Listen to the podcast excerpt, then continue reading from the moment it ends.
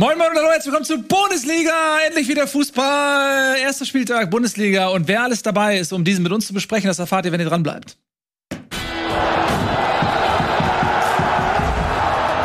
Wir geben uns selbst einen Applaus, weil wir es verdient haben. Wir freuen uns sehr. Mein Name ist Nico Beckspin ist wieder da. Ich Hat mich. direkt Hallo. den Platz in Hallo. unserer Mitte hier bekommen. Ein- Einfach aus dem Grunde, damit er nicht wieder geht.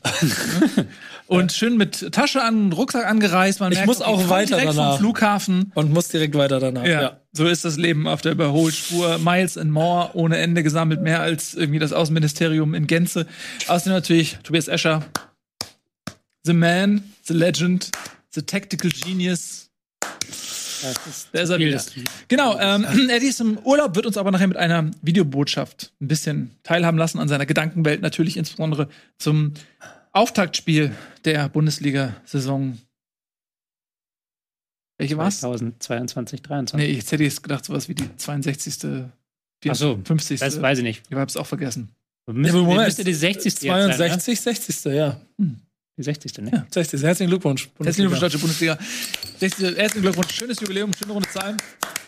Ähm, und äh, wahrscheinlich, und damit sind wir direkt mitten im Thema, wird diese 60. wenn es denn so ist, wir behaupten es einfach, Bundesliga-Saison auch keinen anderen Meister sehen als die zehn davor. Die Bayern haben ein sehr beeindruckendes Auftaktmatch hingelegt gegen Eintracht Frankfurt auswärts in Frankfurt bei sehr, sehr euphorisierten Frankfurter Fans, die ähm, ja unglaublich Alarm gemacht haben, Nationalhymne ausgepfiffen haben. Darüber müssen wir reden. Also ehrlich, ich, hab, ich, konnte die, ich konnte im Stadion die Nationalhymne nicht hören. Ich war ein bisschen, Da warst du sehr traurig. ja, Wie hast du das denn empfunden? ähm, handelsüblich für die Eröffnung einer deutschen Fußballveranstaltung. Weil es jedes Mal so ist. Wenn beim DFB-Pokal irgendjemand in der Halbzeit Musik macht, dann wird er gnadenlos ausgepfiffen. Ja. Wenn du, äh, wenn, äh, wenn du Bundesliga-Start, ich finde, das haben die schon, so zeremoniell gehört ja alles ein bisschen dazu. Ne? In den USA wird über jeder Highschool-Veranstaltung dreimal die Nationalhymne gesungen. Ja. in Deutschland, in Frankfurt im Stadion mit 20.000 Ultras da auf der, auf, der, auf der Tribüne. Bisschen schwieriger. Die haben erst wirklich das gnadenlos äh, runtergepfiffen und dann halt so viele Rauchbomben gezündet, dass das Stadion für 10 Minuten weiß war. Ja. Äh, da stand es dann aber auch schon 3-0, als der Rauch verzogen ist. Ich fand's ein bisschen lustig, äh, weil dieses 1-0 von Kimmich ja wirklich komplett in den Rauch rein äh, Ja. geschossen wurde. Und das hat auch einfach, glaube ich, niemand mitbekommen. Ich habe euch doch das Video in die Gruppe geschickt, ne? weil ich, Ja. ich habe es nicht gesehen. Ich habe wirklich das 1-0 nicht gesehen. Ich habe ich hab nur Rauch gesehen. ähm, bin auch nach wie vor, ich mochte von den Kollegen von FUMS dieses, dieses weiße Bild, was sie gepostet haben, das Tor aus der Sicht von ähm, Trapp. Dankeschön, von Trapp. Äh, fand ich wirklich sehr, sehr lustig. Es ist aber, und um, um dann wieder zu deiner äh, fachlichen Fra Punkt hier zu kommen, auch wirklich ein krass beeindruckendes Spiel gewesen von Bayern. Ich habe gedacht, ich, ich sitze, habe gedacht, ich guck nicht richtig. Bei allem, ich habe euch letzte Woche zugehört, wie ihr darüber rumsiniert habt, wer dann eventuell doch Meister werden könnte und wir alle uns einig sind, dass es keine Diskussion gibt. Und ich habe letzte Saison am dritten Spieltag zum Meistertitel gratuliert. Dieses Mal mache ich es am ersten. Ja. Ja, Das Schlimme ist, früh, ich, man könnte sich ja darin retten und sagen, okay, die Frankfurter haben ja auch einiges angeboten. Sie hatten in der Woche davor ihr erstes Pflichtspiel im DFB-Pokal gegen Magdeburg. Auch dort hat Frankfurt einige Räume angeboten. Magdeburg als ähm, Aufsteiger, in die, Aufsteiger in die zweite Liga konnte die jetzt nicht so ähm, gut ausnutzen, wie das die Bayern konnten. Dementsprechend könnte man sagen, okay, vielleicht lag es so ein bisschen auch an der falschen äh, Taktik der Frankfurter, beziehungsweise wie sie es dann gespielt haben. Aber man darf ja den Supercup auch nicht vergessen. Da haben die Bayern ja mit Leipzig zumindest mal eine Halbzeit lang Ähnliches veranstaltet, sodass diese, ja, wenn man es dann nicht mit den Bayern halten möchte, Hoffnung, dass nach dem Lewandowski-Abgang die Bayern sich erstmal neu finden müssen, vielleicht etwas auch anbieten, die hat sich relativ schnell zerschlagen, denn was die Offensive dort ähm, ja, um Manet herum äh, mit den Frankfurtern angestellt hatte, das war schon, also zum Zuschauen, wenn man es jetzt nicht mit den Frankfurtern hält, war es schon echt spektakulär teilweise. Vor allem Musiala war ja sehr spektakulär. Der hat ja genau da weitergemacht, wo er vergangene Woche aufgehört hat. Eben eins gegen eins Duelle gesucht, immer wieder zwischen die Ketten gefallen. Und da war Frankfurt auch nicht gut, weil die Bayern haben es immer wieder geschafft, so Kostic und Knauf rauszulocken. Dann waren sie hinten plötzlich in Unterzahl und wussten nicht genau, können wir jetzt da Müller und Musiala zwischen den Raum aufnehmen oder nicht. Napri und Manet sofort in die Schnittstellen gestartet. Also da wirkten die, ähm, die Frankfurter sehr, sehr überfordert. Aber auch die Bayern haben das ja wirklich richtig flexibel, richtig schön gespielt. Da siehst du auch, dass es nochmal so ein paar Es ist nochmal was anderes, wenn Lewandowski nicht da ist. Du verlierst vielleicht so eine bestimmte Facette dann, die vielleicht auch nochmal in einigen Spielen später in der Saison vermisst werden könnte, nämlich einfach eine Flanke reinzuschlagen oder einen langen Ball vorne hinzuhauen irgendwie, wenn es mal nicht so läuft, dass er dann da am Alleingang was macht. Aber jetzt hast du gemerkt, okay, viel mehr Flexibilität, viel mehr Positionswechsel. Mané ist mal links außen, dann geht er ins Zentrum, dann lässt er sich wieder fallen. Musiala sowieso überall, Müller auch, Nabri wieder mit ein bisschen mehr Zug zum Tor. Also da hast du schon gemerkt, ein bisschen Freiraum hat das geschaffen für ein paar andere Spieler, dass jetzt da vorne eben kein Stoßstürmer mehr ist, der immer im Zentrum ist und immer angespielt werden will. Mhm. Genau so habe ich es auch im, im Stadion aus der, aus der Ferne quasi auch ein bisschen genossen, muss ich sagen. Also nicht, also ich, ich fand es überraschend, wie, wie offen Frankfurt auch also aus sehenden Auges da ins Verderben gerannt ist in der ersten halben Stunde, weil reihenweise drei, vier Münchner Spieler im, im, im Hochsprint äh, aufs Frankfurter Tor zugerannt sind und es im Prinzip immer Unterzahl war. Und das war so das Gefühl, das muss dann am zweiten Mal irgendwann auffallen, dass du vielleicht darauf achtest, dass nicht Manet, Gnabry und Müller alleine auf dein Tor dazu rennen. Mhm. Ähm, was ja nicht immer zum Tor geführt hat, aber ziemlich oft. Äh, Fakt aber einfach, dass genau diese Vari Variabilität, von der du gesprochen hast, die fand ich krass. Also ich bin auch dabei, dass es bestimmt irgendwann Spiele gegen Stärke und es, Bayern geht's ja nur um die Champions League. Ne? Da wird es dann irgendwann Spiele geben, wo dann auch die fünf Wuseligen da vorne äh, vielleicht mal an ihre Grenzen kommen, weil du äh, an irgendwelchen Weltklasse-Verteidigern abprallst. Aber selbst bis dahin war diese Variabilität unheimlich, unheimlich beeindruckend. Müller war, stand, glaube ich, auf der Startaufstellung, ne, auf der, hier, guck mal da, auf der, auf der rechten Außenbahn, da war er nicht. also so wie das da aufgestellt ist, so haben sie auf jeden Fall nicht gespielt. Und ich glaube, das ist dann die, das die Gefahr für die Liga und auch das Schöne, wenn man Bayern dann auf höheren Ebenen zugucken möchte, dass du vorne nie genau weißt, wer wo steht, weil sie ja. alle jede Position spielen können. Das finde ich nämlich auch, also Mané hat ja auch, als er dann mit Bayern einig war, äh, auf die Frage, wo er dann spielen möchte, gesagt, Trainer, ich kann überall spielen, stell mich, also so wurde es übermittelt, ja. ne? stell mich irgendwo hin. Und das ist ja im Grunde auch so ein bisschen die Situation, die in Liverpool war, wo du dann eben mit äh, Salah, äh, Mané und dann zu Beginn war es dann noch Firmino, später äh, Jota oder jetzt auch wieder äh, Luis Diaz und äh, Darwin, die dazugekommen sind. Also eine sehr flexible Dreierreihe, wer dort äh, über die Außen kommt, wer ein bisschen mehr äh, in der Zentrale spielt, sodass Mané im Prinzip ja überall spielen kann und der auch, glaube ich, relativ allürenfrei so rüberkommt. Das muss ich tatsächlich auch sagen. Also der ist ja nicht wie so ein Superstar einmarschiert, jetzt äh, All Eyes on Me, alle richten sich nach mir, sondern der hat sich direkt, so wirkt es auf mich, aus der Ferne eingegliedert. Ähm, und das macht eben diese Bayern-Offensive, genau wie du sagst, so, so unberechenbar, weil jeder Spieler dort drin, Nabri, kann im Prinzip äh, zentral spielen, kann über die Flügel kommen. Müller genau das gleiche, kann im Prinzip überall da vorne wirbeln. Das gilt für Manet, das gilt auch ja, ein Stück weit für Sané, der eben auch über die Flügel kommen kann, der aber auch sehr gerne mal über das Zentrum kommen kann. Ähm, du hast Musiala, der hoffentlich seine Durchbruchssaison bekommt. Der ist immer noch erst 19 oder so, der Junge, und du merkst, der kommt immer mehr im Herrenprofifußball an. Der ein überragendes Spiel gemacht hat, der nochmal eine ganz andere Komponente mitbringt, nämlich dieses schnelle Aufdrehen, dieses, äh, diese, diese enge Ballführung, dieses äh, Dribbling, so, der kommt nicht so krass übers Tempo wie ein Coman oder ein Sané oder so. Ähm, Nochmal ein ganz anderes, ganz andere Farbe mit rein. Und das, das macht diese Offensive so variabel und so spannend tatsächlich. Ich, ich, mir sind noch so zwei Sachen aufgefallen, die ich äh, mit, mit Raum bringe. Also, und das ist klar, wird eine Lobeshymne auf, auf Bayern, so wie sie es gespielt haben. Und da gibt es noch Gegner, die denen auf jeden Fall auch immer. Wir bleiben hier in der Bundesliga. Und wenn wir nur darüber reden, glaube ich, es gibt nicht so viele Gegner, die denen dann am Ende wirklich gefährlich werden können je nach Verletzungspech und Saisonverlauf schon. Aber diese, Vari diese Variationen, die dann auch von der Bank noch mit reinkommen können, so Sané, der ja immer so ein bisschen äh, jetzt auch wieder eher als zwölfter Mann gerade gilt oder mhm. wirkt, wie, wie als erste Elf. Und dann auch man äh, oft ihm nachsagt, dass er dann so, so beleidigt oder gelangweilt äh, an diese Sachen rangeht.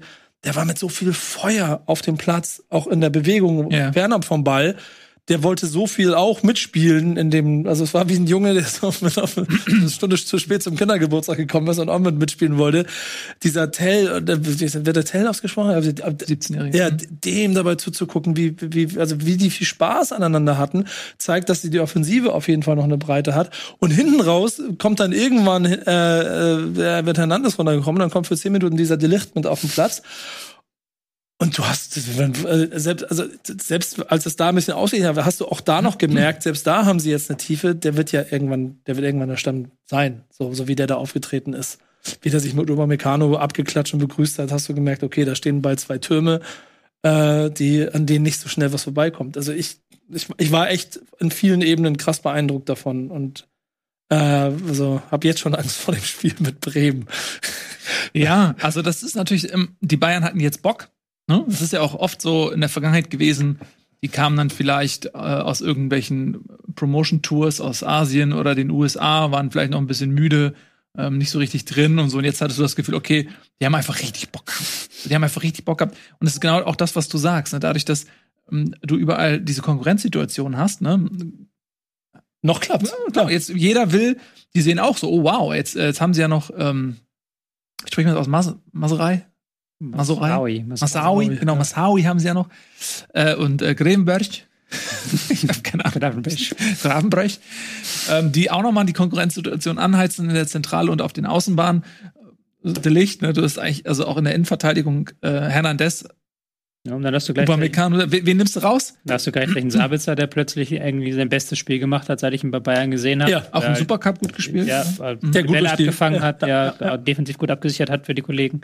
Und Kimmich, der in guter Form ist, der musste auch sehen, da sind viele, die ja auch noch WM spielen wollen oder auch werden und Mhm. die natürlich jetzt die Form erstmal sich aufbauen und dann beweisen wollen. So. Also das ist ja auch nicht unterschätzen. Deswegen Meisterschaftsgratulation, da wissen wir halt noch nicht, was passiert überhaupt mit dieser komischen WM da mitten in der Saison und was machst du, wenn dann plötzlich die Hälfte des Bayern-Kaders ähm, siegestrunken oder eben verletzt zurückkehrt, weißt du auch nicht so.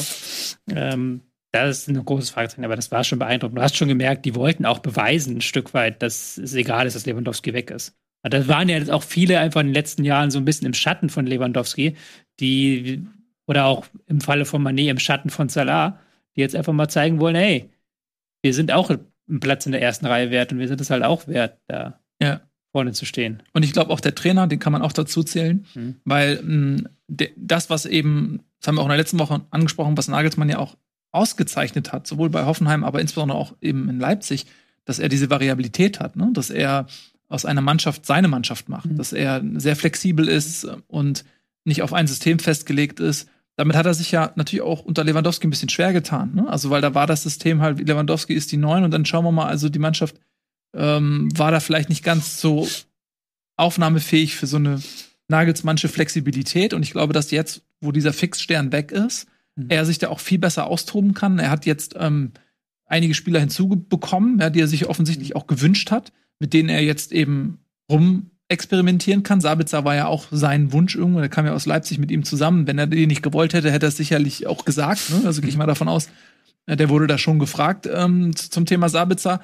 Und wenn der jetzt in seiner zweiten Saison, ne, gibt ja viele, Sané hatte auch keine gute erste Saison äh, in München, ne? gibt ja viele Spieler, die erstmal ein bisschen Anlaufzeit äh, benötigen. Wenn der jetzt auch nochmal aufdreht, Goretzka kommt irgendwann zurück.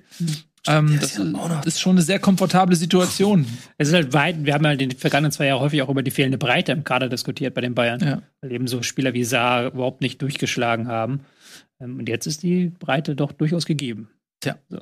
Das macht es für die Bundesliga nicht leichter. Nee, und äh, man muss auch schon sagen, dass das auch ähm, in allem standesgemäß war. Ich hatte zwischendurch in der ersten Halbzeit das Gefühl, Frankfurt hätte auch zwei Dinger machen müssen. So, wo, wo Lindström, glaube ich, am am Ja. Vorbeilegt und der Lattenkracher und so. Mhm. Aber dann war meine Zwischenrechnung nicht 0 zu 3, sondern 2 zu 6 oder irgendwie sowas. Ja, weil Ähm, die Bayern auch mehr hätten machen Ja, müssen. genau. Mhm. Dann, dann Frankfurt hätte sich auch am Ende wirklich, also wenn alles gesetzt hätte, dann hätten es noch zwei mehr werden können. Das muss man sich alles mal vor Augen führen bei dem Europapokalsieger. Trotzdem ist es klar, dass es, das sind Ergebnisse, die kennen wir sonst von unseren Mannschaften, wenn sie nach München gefahren sind, ähm, dass Eintracht Frankfurt nicht ein 1 zu 6 Level zu Bayern München hat. Also die, das hast du auch, es war ganz lustig, das ist noch eine letzte Insight aus dem Stadion. Das mag ich an Eintracht Frankfurt. Die, die, das Publikum hat 20 Minuten lang die Mannschaft danach noch gefeiert. Das ging, Nach mit, dem Spiel meinst du? das ging mit der 85 Minute langsam so los Mhm. und dann noch eine Viertelstunde danach, also alle da geblieben, also klar, irgendwo sind sie gegangen, ne, aber der komplette Block, alle da geblieben, 20 Minuten lang die Mannschaft besungen. Mhm. Und Schalke letztes Jahr zweite Liga hat ähnlichen Moment gehabt, das, das ist einer der Gründe, warum Schalke aufgestiegen ist. Da bleibe ich bei. Ähm, und Frankfurt hat diesen Rückhalt innerhalb der, der, der also die Mannschaft so, dass die gemeinsam wissen, okay, wir haben richtig auf den Arsch gekriegt, aber dafür ähm, reißen wir uns jetzt zusammen. Und ich glaube, dass auch Frankfurt eine gute Saison spielen wird, auch wenn sie da äh, jetzt heute oder am, am Wochenende richtig kassiert haben. Ja, ähm, wir kommen jetzt gleich zum Thema Frankfurt, gleich noch ein Kompromiss an die Fans. Wie wäre es, wenn man künftig bei der Nationalhymne die einfach in der Melodie pfeift. Also die auspfeift in der Melodie. Bu, bu, bu. Wäre das vielleicht ein Kompromiss? Könnte man sich mit den Ultras mal zusammensetzen. Gut, ähm, aber wir haben jetzt die Bayern, äh, und das sagen wir wirklich als nachweisliche Nicht-Bayern-Fans, ähm, haben wir die Bayern jetzt ziemlich in den Himmel gelobt, aber man muss einfach sagen, was bleibt uns anderes übrig? Es war einfach eine Demonstration ihrer Stärke. Neuer, ne? Ähm, Neuer, Neuer ist schon, ne, da müssen wir drüber reden. Ja, da müssen wir noch einen ausführlichen Brennpunkt machen. Machen wir eine Sondersendung zu. Jetzt geht's ein bisschen ähm, nochmal um Frankfurt. Äh, du hast es gerade gesagt, sie haben eine gute Mannschaft. Ich denke auch, sie haben eine sehr gute Mannschaft. Ich glaube, sie sind, sind sie nicht sogar vom Budget her mittlerweile auf Platz 5 oder sowas? Der, Relativ weit. Ne, auf Platz 5. Also, so weit vorne glaube ich nicht, aber die sind in andere Sphären sie vorgestellt. sind in ganz andere Sphären. Jahren, ja. ja. sodass das vermutlich jetzt nicht unbedingt eine Standardbestimmung war für die Frankfurter. Ganz im Gegenteil, vielleicht ist das für sie auch nochmal so ein Hallo wach. Ähm, Ja. ne, weil sie ja auch ein bisschen was angeboten haben. Das kann man dann vielleicht jetzt auch mal ein bisschen justieren. Die Frage ist halt auch, wer ist noch da dann? Also du hast nach dem Spiel zum Beispiel einen Kostic, der zur Fankurve ging, was schon sehr, sehr stark nach Abschied aussah. Ja. Kann man jetzt nur von außen so mutmaßen, gibt ja noch mehrere Gerüchte, dass Mhm. da noch ein bisschen was los ist. Juventus Da- Turin. Ja, auch da wieder die Frage, wer geht noch? Kommt vielleicht noch jemand? Die, wirkt, die Mannschaft wirkte noch nicht so 100% gefestigt im Vergleich zu den Bayern gerade, die schon sehr, sehr weit wirken in den ganzen Abläufen und allem. Hören wir uns mal die Frankfurter Seite von äh, unserem Korrespondenten in Spanien an, der äh, ausgewiesene Eintracht Frankfurt Experte Etienne Gade. Haben, er hat eine kleine Videobotschaft ähm, für uns übergesendet durch das Internet und die schauen wir uns jetzt mal gemeinsam an. Lieber Eddie, wie hast du das denn gesehen, dieses Spiel? Der Leute, äh, schöne Grüße von den Malediven. Ähm, natürlich gibt's von mir auch ein kleines Statement zu dem fantastischen Eröffnungsspiel am Freitag. Eintracht Frankfurt gegen den FC Bayern München, den wir alle so lieben und schätzen. Ähm, ja, was soll ich sagen? Es äh, war vielleicht äh, nicht das beste Spiel, das ich je gesehen habe von der Eintracht. Ähm, ehrlich gesagt war ich ziemlich schockiert, denn äh, dass es so deutlich wird und so eine krasse Klatsche, damit habe ich natürlich nicht gerechnet.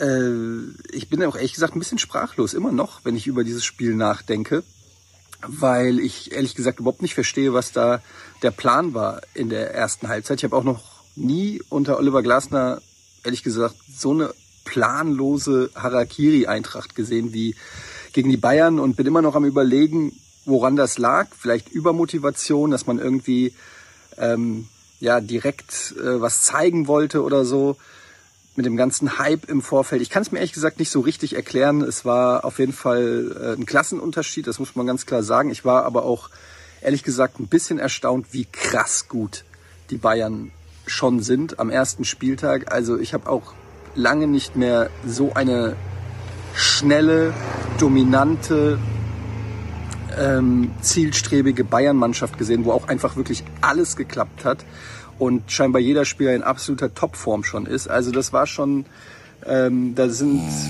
echt so zwei Welten aufeinander getroffen irgendwie. Ähm, man muss natürlich sagen, die ersten beiden Tore waren auch dann Standardsituationen, super unglücklich. Ich raff auch diese Rauchaktion nicht. Ähm, die hat uns auf jeden Fall nicht geholfen, würde ich mal sagen. Trotzdem eine super schlechte Mauer gestellt und ähm, da muss man aber trotzdem den Freistoß, so wie Kimmich den da an den, Außenpfosten, äh, an den Innenpfosten ballert, muss man auch erstmal schaffen. Also das kriegt auch nicht jeder hin, trotz schlecht gestellter Mauer. Das muss man auch einfach mal ganz klar sagen. Und ähm, ja, dann zwei Standards, liegst du 2-0 gegen die Bayern zurück. Das ist dann natürlich schon mal nicht so geil. Dann haben wir die Chance aufs 2-1 Lindström allein vor Neuer und er macht's nicht. Und das ist dann halt einfach vielleicht dieser Unterschied. Ich weiß nicht, ob es, wenn es 2-1 gestanden hätte, das Spiel so krass anders ausgegangen wäre, aber ähm, ja, dann steht's 3-0 und dann weißt du eigentlich schon nach, weiß ich nicht, wie viel Minuten das Ding hier ist durch und musst jetzt irgendwie über die Zeit bringen. Ähm, super unangenehm, super schlechter Start. Ich ähm, bleib aber natürlich trotzdem dabei, was ich gesagt habe, dass ich glaube, dass die Eintracht ähm, das Zeug hat zu, äh, zu einer Überraschungsmannschaft. Jetzt noch mehr. Jetzt wäre es ja noch mehr eine Überraschung. Ähm, weil ich glaube, dass die Bayern noch viele, viele Mannschaften so abfertigen werden.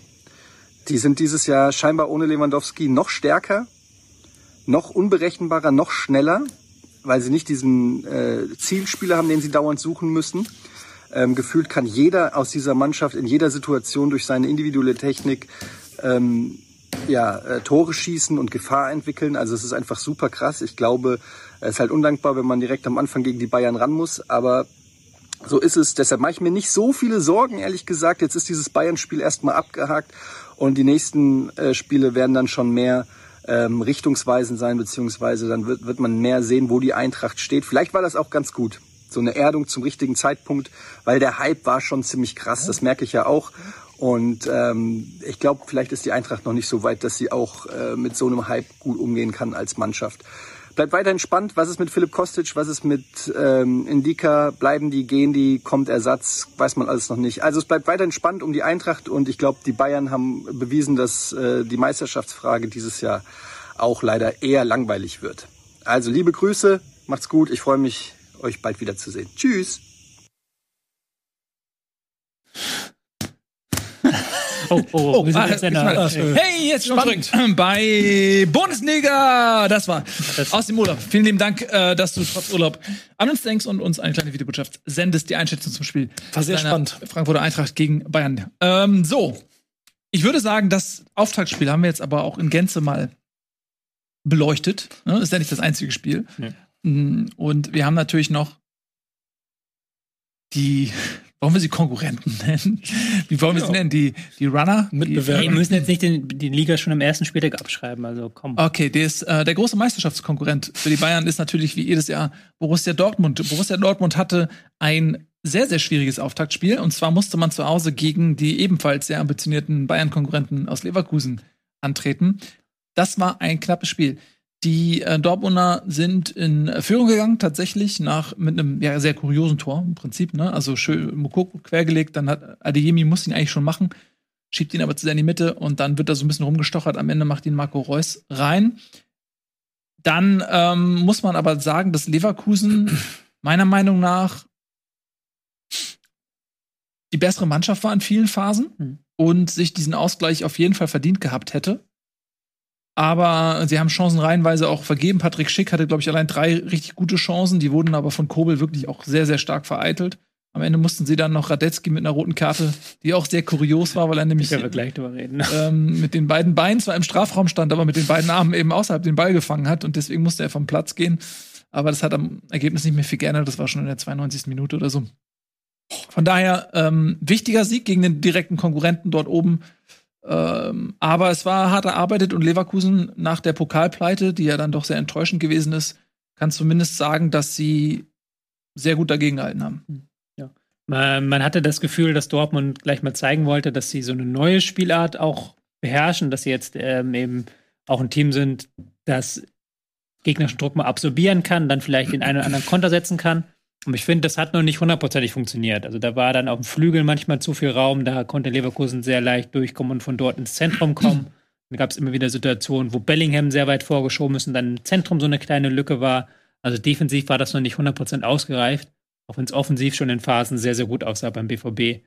Da bin ich gespannt, wie das noch weitergeht. Weil da, du hast gesagt, sie hatten zeitweise so ein bisschen Glück, gab ja noch zwei Abseitstore, die halt wirklich, äh, Mhm. eins davon war wirklich so sauknapp, also äh, eine Fußlänge weniger und das Ding wäre drin gewesen. Also ähm, Leverkusen hat da dann am, in der zweiten Halbzeit gerade nach den Wechseln offensiv ordentlich gegen, dagegen gehalten.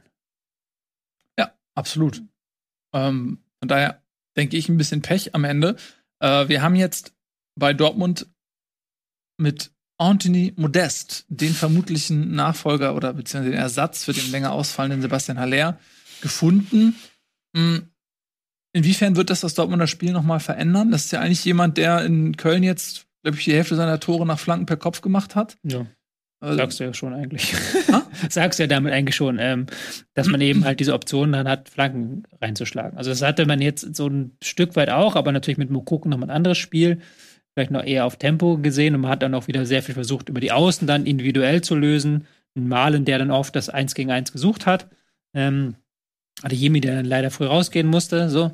Aber dass man dann die Möglichkeit hat, okay, dann vielleicht doch nochmal den Ball rauszulegen auf Meunier, dass der dann die Flanke schlägt oder ein Guerrero dann auch an die Grundlinie durchgeht und nicht ins Zentrum zieht. Klar, das ist dann gerade jetzt vielleicht nicht gegen Leverkusen, die ja selbst ähm, relativ aktiv mitspielen wollten, dann ist was anderes, aber gegen äh, Teams aus dem Tabellenkeller wird man das sicherlich ein das andere noch mal gebrauchen können, diese Karte modest. Der vielleicht auch mit dem Rücken zum Tor noch ein bisschen was anbieten kann, so als, als ähm, Wandspiel. Wandspieler. Mhm. Das äh, hat Dortmund ja dann auch nicht im Kader, ne? Mhm. abgesehen von dem Haller. Haller wäre halt perfekt gewesen dafür. So. Ja, ein eine äh, Tigges traurige Geschichte. auch. ist gewechselt eben nach Köln, ja, der eben auch so ein bisschen von mit seiner Länge und äh, Kopfballstärke da auch nochmal eine Option gewesen wäre für, ein, für eine Flanke. Man hat ja auch offensichtlich längere Zeit um David Raum geworben. Ja, da war Guerrero schon so ein bisschen abgeschrieben auch, der sollte wohl verkauft werden. Der ist ja ein ganz anderer ähm, Linksverteidiger als jetzt ein Genau. David Raum. Ähm, der ist jetzt nach Leipzig gegangen. Wäre das dann vielleicht auch eher so der Gedanke gewesen, na, mit einem Haller, äh, der kriegt dann von David Raum die Flanken serviert. Das ist jetzt aber dann doch wieder eine andere Situation. Ich glaube, das war eher so der Gedanke. Ähm, auch Raum war ja relativ teuer, auch für die T äh, für RB, für Raba, muss man sagen. Und ähm, ich glaube nicht, dass man dann noch, wenn man Guerrero eben nicht verkauft bekommt, dass man sich dann noch einen weiteren Spieler aufhalst. Man hat ja auch noch Nico Schulz auf der Gehaltsliste, der jetzt negativ Schlagzeilen geschrieben hat. Am Wochenende eben mit seiner Polizeiuntersuchung, weil er seine Freundin geschlagen haben soll, seine schwangere Freundin geschlagen, Hochschwangere, ja. geschlagen haben soll. ähm, aber der steht ja auch noch auf der Gehaltsliste und ähm, entsprechend kann, war das vielleicht auch ein Gedanke dahinter, weil Raum eben mit seinen Ablöse, die auf über 30 Millionen anwachsen kann, nicht ganz günstig war. Und ich kann mir auch vorstellen, dass die auch mit Dortmund, das hast du jetzt auch in diesem Spiel gesehen. Ich fand, die erste Halbzeit von Dortmund war ja auch gut. Also Mhm. da haben sie auch viele gute Kombinationen gezeigt. Immer wieder Mhm. Bellingham, der Bell erobert, dann angetrieben hat. Und das 1 zu 0 war ja auch richtig schön rausgespielt. Also Ja. Da kann man auch nichts, nichts gegen sagen. So entsprechend hast du immer auch diese Option, eben nicht über die Flügel zu gehen, sondern durch das Zentrum durchzugehen. Und das ist auch eine Option, die Dortmund sicherlich, Dortmund möchte sicherlich beides haben halt. Mhm. Dass der Gegner auch vorher nicht unbedingt weiß, spielt heute Modest, spielt heute vielleicht Mukoko vorne drin, vielleicht gar keiner, vielleicht Reus. Das ist ja auch dann eine gute Sache, wenn du die Option hast. Ja. Wir haben ja bei Bayern die Flexibilität gelobt, vielleicht ja Dortmund auch in die Richtung. Es es wird halt spannend äh, zu sehen sein, wie, wie Modest ähm, genau damit klarkommt, was er da in Dortmund A an Mannschaft Mhm. zur Verfügung hat, wie viel Ball er bekommt, weil das jetzt ja keine Mannschaft ist wie in Köln, die sich alle jetzt äh, dem Messias Modest äh, ähm, ähm, neigen, Unterordnen, ja, ja. Mhm. so, sondern unterordnen, sondern, sondern äh, schon ziemlich viel individuelle Qualität drin steckt. Und Modest ja schon jemand ist, der, würde ich schon sagen, auch emotional Fußball spielt. Deswegen bin ich sehr gespannt, wie der seine Rolle wahrnimmt, weil der hat einen sehr lukrativen Vertrag bekommen und der wird auch über viel hinwegtrösten. Aber Mokoko hat jetzt von Anfang an gespielt und der möchte gerne weiter von Anfang an spielen. Das heißt, es gibt nicht den Stammplatz und irgendwann kommt Alea wieder. Dann kann er schneller ähm, äh, Choupo-Moting-mäßig auf der Bank sitzen und ab der 75. reinkommen, als es im Moment vielleicht in seiner Planung ist. Und da bin ich gespannt, ob es ein richtiger Transfer war. So, das ist das der erste Gedanke, den ich gehört habe, als, als gedacht hatte, als ich gehört habe, dass Mhm. Modest kommt. Faktisch sehe ich das aber auch so, dass es halt eine Luftoption ist, die sonst einfach so nicht auf dem Platz steht, im, aus dem Spiel heraus zumindest. Ja, ich denke, dass es eine sehr gute Lösung ist. So, für Dortmund, weil Ah, ich hätte Cavani lieber in der Bundesliga. gesehen. Ja, sehr äh, klangvoller Name hätte ich auch sehr, sehr gerne gesehen, aber ich glaube, dass aus Dortmunder Sicht das Gesamtpaket Modest schon sehr interessant ist. Der wird jetzt eine überschaubare Ablöse kosten, weiß ich nicht, zwischen dreieinhalb und fünf Millionen oder sowas. Der wird natürlich ein bisschen was verdienen, ist klar. Aber der ist auch in einem gewissen Alter, da ist klar, pass auf, der kommt jetzt irgendwie für zwei Jahre. Ähm, wenn Haller zurückkommt, hoffentlich sehr schnell und sehr gesund, wird er Backup sein, vermutlich, für Haller und ähm, Ich glaube, für ein Jahr, glaube ich sogar. Oder nur für ein Jahr sogar okay. Und ich kann mir vorstellen, dass Modest da vorne seine Tore macht. Er wird natürlich gar nicht, gar- überhaupt nicht so wie in Köln bedient werden. In Köln war das komplette Spiel auf ihn ausgerichtet. Flanke ohne Ende, also 30 Flanken pro Spiel auf ihn. Ähm, und äh, er ist ja auch einfach in, in diesen Situationen überragend. Wenn er ein bisschen Platz hat im Strafraum, er macht die Dinger rein, vornehmlich mit dem Kopf, aber auch mit dem Fuß ist er kein Blinder. Die Situation wird er in Dortmund nicht haben. Auch nicht so viel Kontersituation vielleicht. Dafür wird er eben aber andere Qualitäten haben. Äh, die Spieler konzentrieren sich nicht nur auf ihn. Mhm. Äh, bei Köln wusste man, du musst Modeste irgendwie ausschalten und die Flanke vielleicht verhindern. Das ist natürlich, kannst du dir bei Dortmund nicht leisten. Da hast du nur Topspieler um ihn herum. Da wird er vielleicht dann auch ein bisschen, also er könnte jetzt nicht gedoppelt werden oder sowas. Das kann, sich ein Gegner einfach nicht erlauben wahrscheinlich. Ähm, ich kann mir schon vorstellen, dass er auch sehr gut funktioniert in Dortmund so, wenn er auch eine gewisse Demut vielleicht auch noch mitbringt und nicht unzufrieden wird, wenn er vielleicht mal jetzt nicht jedes Spiel über 90 Minuten spielt. Das weiß er aber vermutlich auch. Bin Äh, auch- ich finde find das eine sehr interessante Lösung. Wie gesagt, vielleicht ist ja auch da eher die Option, so für, wenn es doch nicht klappt, dass man dann diese Flankenoption hat. Ich, weil, wenn du nicht überzeugt, dass er jetzt hier zum Stammspieler avanciert in Dortmund. Dafür ist er auch zu limitiert in dem, was er ähm, außerhalb des Strafraums anbietet. Und dafür kostet er dann schon aber ganz schön viel Gehalt. Ja, gut, die kosten alle viel Gehalt. bei Ja, Dortmund. ja, ja. Ja, aber da vorne in der Box drin ist, das, ist der schon gut. ja klar. So, und wenn die auch gerade gegen tiefstehende Gegner, da willst du einen haben, der, der ein bisschen Körper hat, der auch Kopfballduelle gewinnt, wo du auch mal eine Flanke einfach und wenn es schon so eine halbe Verzweiflungsaktion ist, klar, wenn du 3-0 führst oder so, Mhm. dann ist es nicht mehr so relevant, hast du eh gewonnen. Aber gerade das ist das, was Dortmund ja auch immer wieder in der Vergangenheit passiert ist, dass sie sehr ausrechenbar waren, dass sie gegen tiefstehende Gegner sich dann Wolf gespielt haben, kamen nicht richtig durch ähm, und hatten nie die Option, mal mit einer Flanke irgendwie zu versuchen, was äh, zu, zu reißen. Auch bei Standardsituationen wird er da vorne drin helfen. Also klar, ich glaube, in, mit der Konstellation Raum, Modest, das wäre noch mal besser gewesen. Das wäre so eine, so eine äh, Kostic-Silver-Situation wie damals in Frankfurt, die, die wunderbar funktioniert hat. Das hast du natürlich jetzt nicht, weil Guerrero, glaube ich, jetzt nicht so dieser klassische, ich gehe zur Grundlinie und, und flank ihn rein, ähm, Linksverteidiger ist. Aber ich bin sehr, ich bin sehr neugierig auf diese Konstellation. Ich frage mich ernsthaft, so, was so bei Köln das auslöst. Am Ende am Wochenende ja, ne? Mhm. aber ist kein, nicht disrespektvoll gemeint, aber, aber das am Ende ist Aufsteiger Schalke, die, wo, es wackelt und du am Ende gewinnst du aus Köln, was dann vielleicht nicht so schlecht ist. Aber auf die Saison ist das ja, verändert das ja die komplette Statik des ersten FC Kölns eigentlich. So, wenn du dieses Element weggibst. Und ja, du hast jetzt noch Möglichkeit, vielleicht was zu kaufen, aber du hast nicht so viel Geld. Also die werden, die haben jetzt keine 20 Millionen eingenommen für Modest, sondern wirklich nur eine kleine Handvoll. Da gibst du ein sehr elementares Element aus dem, gerade worüber letzte Saison, äh, letzte Woche über die, die Abstiegskandidaten gesprochen habt und wo sich noch was verschieben kann. Ich kann mir vorstellen, dass das Köln mehr wehtut, als es Dortmund vielleicht auf die gesamte Saison sogar hilft. Das These zu. Ende. Merkst du jetzt schon mit den ganzen Debatten, die jetzt schon angestoßen Ja. wurden um Modest. Also das ist ja jetzt äh, sofort ein riesiges Thema. Gestern auch hat sich ja Baumgart sehr stark beschwert, dass das halt vor dem Spiel rausgekommen ist. Und dann musste er, musste er ähm, Modest aus der Startaufstellung rausnehmen und hat Mhm. ihn dann halt, was ich nicht ganz verstanden habe, weil offensichtlich wusste er ja, dass Modest heute wechsel, wechselt so oder so, aber als es dann rausgekommen ist, musste er ihn auf der Startaufstellung rausnehmen, sonst hätte er ihn vielleicht aufgestellt. Weiß, da hat mir jetzt auch nicht Ja, da war so, der meinte ja so, Freitag ist es nicht rausgekommen, Samstag ist es nicht rausgekommen, aber jetzt genau vom Spiel kommt's raus. Ja. Ja, das, heißt, das ist schon seit zwei Tagen klar, dass er geht. Ja, dass, dass, ja, dass die Vereine sich äh, wahrscheinlich einig sind und jetzt dann vielleicht äh, das mit Spieler und aufnehmendem Verein nochmal irgendwie alles final geklärt werden muss. Ja, ähm, ich kann es ein Stück weit verstehen. Das bringt natürlich eine Menge Unruhe äh, mit rein, aber wir werden gleich nochmal auch über die Köln-Seite sprechen, denn wir haben ja mit Köln gegen Schalke noch ein wunderbares Spiel, Mhm. über das wir gleich reden können. Ähm, ja, äh, vielleicht nochmal abschließend dann zum Spiel. Adiemi hatte sich noch verletzt, ist aber nicht schlimm. Offensichtlich wird wohl relativ schnell wieder zurückkommen.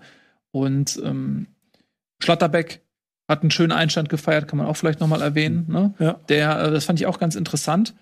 Der hat nämlich auf der linken Innenverteidigerposition gespielt. Das ist ja normalerweise die angestammte Position von Mats Hummels. Mhm. Und durch den Ausfall von Niklas Süle ist ja Hummels wieder in die Mannschaft gerückt und hat aber nicht diese linke Position gespielt, sondern die bleibt Schlotterbeck vorbehalten, was ja auch ein klarer Fingerzeig ist, okay, dass man in Zukunft, also das ist die Position für Schlotterbeck. Mhm. Und dann ist vermutlich, wenn Süle fit wird, äh, Hummels dann aus, von, den, Mhm. von diesen drei erstklassigen Verteidigern vermutlich derjenige, der dann am ehesten auf die Bank geht. Ne? Ja, das ist wirklich aber das, was ich äh, ja schon seit Wochen eigentlich sage, dass ich bei Dortmund gespannt ob da nicht noch jemand geht, weil das ist, zu moderieren wird nachher schwierig. Ich weiß nicht, wie glücklich ein Hummels dann ist, wenn er da die Hälfte der Zeit auf der Bank sitzt. Oder halt ein Chan, der jetzt auch zum Beispiel nur in der 85. oder was weiß ich eingewechselt wurde, der auch momentan keine Chance irgendwie auf Stammspieler hat. Also Mhm. Das finde ich generell interessant, dass so mit Brandt, Azar und, und Can im Prinzip alles Personal eingewechselt wird, wenn das neue Personal, das besser ist als sie, äh, nicht mehr kann. So. Und gleichzeitig zahlt auch Dortmund gute Gehälter und deswegen innerhalb der Bundesliga ist es schwer, die Spieler dann loszuwerden. Ja, ja. Also klingt jetzt brutal, aber so ist es. dann. Mhm. Könnte ein Pulverfass sein. Ja, deswegen, das meine ich ja. Das ist ja da wieder die Frage. Wenn du, wenn du das gut moderiert bekommst, wenn Terzic das hinbekommt, dann ist das ja okay. Dann ist es gar kein Problem. Aber es kann natürlich auch dann zu Verwerfung führen, wenn dann die so, so eine Reihe an unzufriedenen Spielern hast und die erste Elf gewinnt die Spiele nicht. Mhm. Ich, ich, moch, ich mochte einen Satz, den er, den Tessic in einem, in einem, irgendwo in einem, in einem Mikrofon gesagt hat, wo er meinte, also den ging es auch um die Meisterfrage, dass es nicht, dass das, das, das gar nicht, also wenn jemand anders am Ende Meister wird, dann ist ja gut. Er möchte aber die Mannschaft sein, die sich am meisten bemüht hat. Mhm. Und das fand ich schön. Ja, aber das Bemühen ist so ein Wort, das ist bei mir ganz Ja, das- negativ konnotiert. Ja, nein, nein, das war das war ange, vielleicht war es auch angestrengt oder so, aber irgendwie so das, das, das, das, Ja. das, das Team sein, Ja, das am, am Ich meisten. bin da ja immer noch skeptisch. Ich bin da sehr gespannt. Weil ich sage ja immer, meine, das sage ich hier seit Jahren bei Bundesliga, die Dortmunder verlieren die Meisterschaft nicht gegen Leipzig oder gegen Leverkusen und auch vielleicht auch die verlieren vielleicht sechs Punkte gegen die Bayern, aber das ist auch am Ende nicht mega entscheidend. Die verlieren ja in regelmäßigen Abständen gegen Aufsteiger, gegen Absteiger, gegen Teams aus der unteren Tabellenhälfte, gegen Uni bei Union Berlin, solche Geschichten, wo du dir eigentlich denkst, das sind Spiele, die du, die Bayern Woche für Woche gewinnen so. Da, muss, da bin ich noch gespannt, wie denn die Lösungen aussehen gegen Gegner, die jetzt nicht wie Leverkusen mitspielen und dann auch ein bisschen was anbieten. So. Anthony Modest. Er trifft Und auf jedem Ob Schützen das fest. das eine Lösung und das andere Problem ist, das erfahrt ihr gleich, wenn wir nach einem einzigen Spot zu unserem Spiel Köln gegen Schalke kommen. Herzlich willkommen zurück. Bundesliga, erster Spieltag. Wir haben die Bayern, wir haben Dortmund, Leverkusen besprochen, natürlich auch Frankfurt.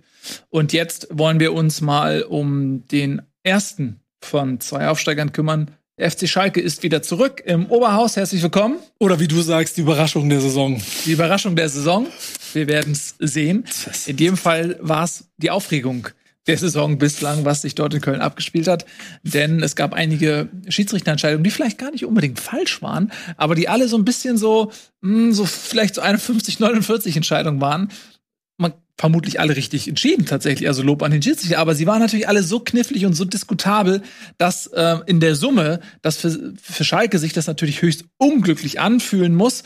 Ähm, Nochmal ganz kurz vielleicht so, so einen kleinen Spielfilm vorab, also beim Stande von 0 zu 0, das ist so ein bisschen die erste entscheidende Situation, ähm, gibt es ein Foul von Drexler an Hector. Fängst sogar zu spät an.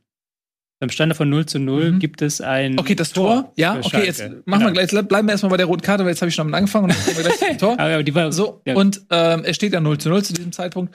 Und man sieht dann in der Zeitlupe ganz gut, dass ähm, Drexler trifft Hector oben an der Wade. Hm. Und ähm, das ist natürlich schon, wenn das in voller Intensität passiert, als rote Karte durchaus einzustufen. Aber selbst Steffen Baumgart hat nach dem Spiel gesagt, das war keine rote Karte, die Entscheidung war zu hart. Und sie wirkt jetzt für mich auch, als ich das zum ersten Mal gesehen habe, nicht brutal oder so, sondern es wirkte eher ein bisschen unglücklich, ja. sodass ich jetzt Drexler auch keinen Vorsatz da unterstellen kann. Wie habt ihr die Situation gesehen? Die genau so, ja. Unglücklich. Und ich, ich auch, ich finde, Wiederholungen selber haben auch noch nicht das, das dann nochmal bestärkt. Sonst gibt es ja die Situation, dass du die Wiederholung anguckst und sagst, oh ja, stimmt. Aber selbst da, er, ich, du siehst, wo er ihn trifft und trotzdem sieht komplette Bewegung nicht so aus, als ob das jetzt irgendwie mit voller Absicht passiert mhm. ist. Deswegen kann ich da auch schon den Ärger verstehen. Äh, auch wenn dir jeder Schiedsrichter erklärt, dass es eine berechtigte rote Karte war. Und das, das tun sie auch bei dem Tor davor. Ne? Ja, wobei selbst Colinas Erben, die ja da meistens die Linie der Schiedsrichter einnehmen, gesagt haben, das war eine Fehlentscheidung, das hätte nicht rot sein dürfen, weil dafür war es halt kein klares Trefferbild. Dafür hat sich auch, hat sich auch keiner aufgeregt. Die Situation war ja längst beendet, sie wollten ja mhm. weiterspielen. Hector und Dexter haben sie abgeklatscht.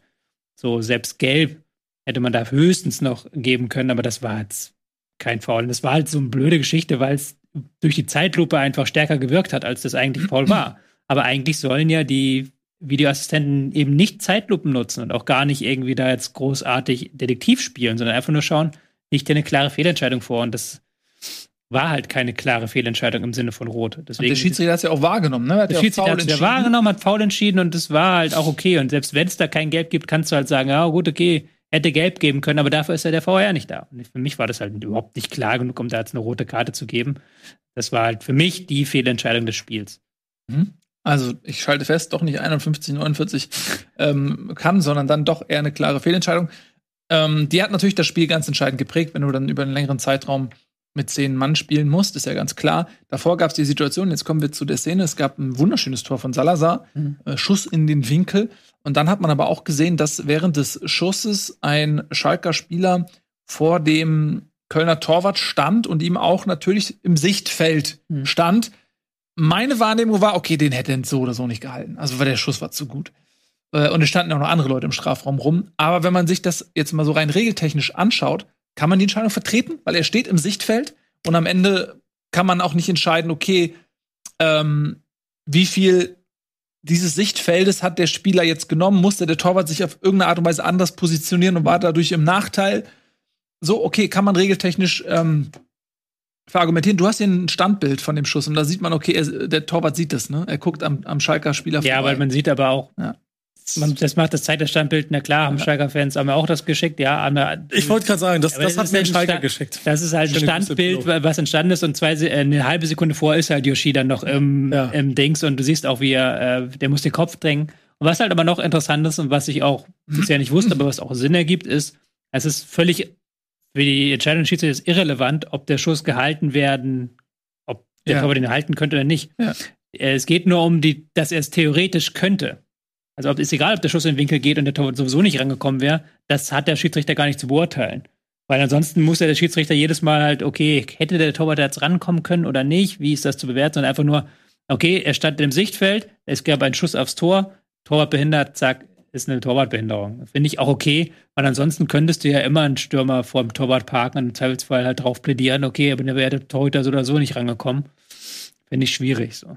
Mhm. Also für dich dann eine richtige Entscheidung. Ja, also geht, also man kann jetzt über die Regel an sich diskutieren, ob die gut ist, aber von der Regel her ist es eine richtige Entscheidung, so blöd das klingt. Kann man ja immer diskutieren, ist die Regel überhaupt, macht die Regel Sinn oder nicht, sollte man das nicht anders gewichten. Es ist, ich finde, das ist so eine krasse, ständig anders ausgelegte Mhm. Situation. Denn da habe ich auch genau das gleiche schon gesehen, wo halt von der Bewegung des letzten Schalkers, ich weiß nicht mehr genau, wer das war. Yoshida meinst du, der, ja. genau, ja, genau. Der, der sich wegdreht, dadurch wird der Weg im Prinzip frei, aber er macht es halt zwei Sekunden vorher, steht er halt im Weg oder so eine Sekunde vorher.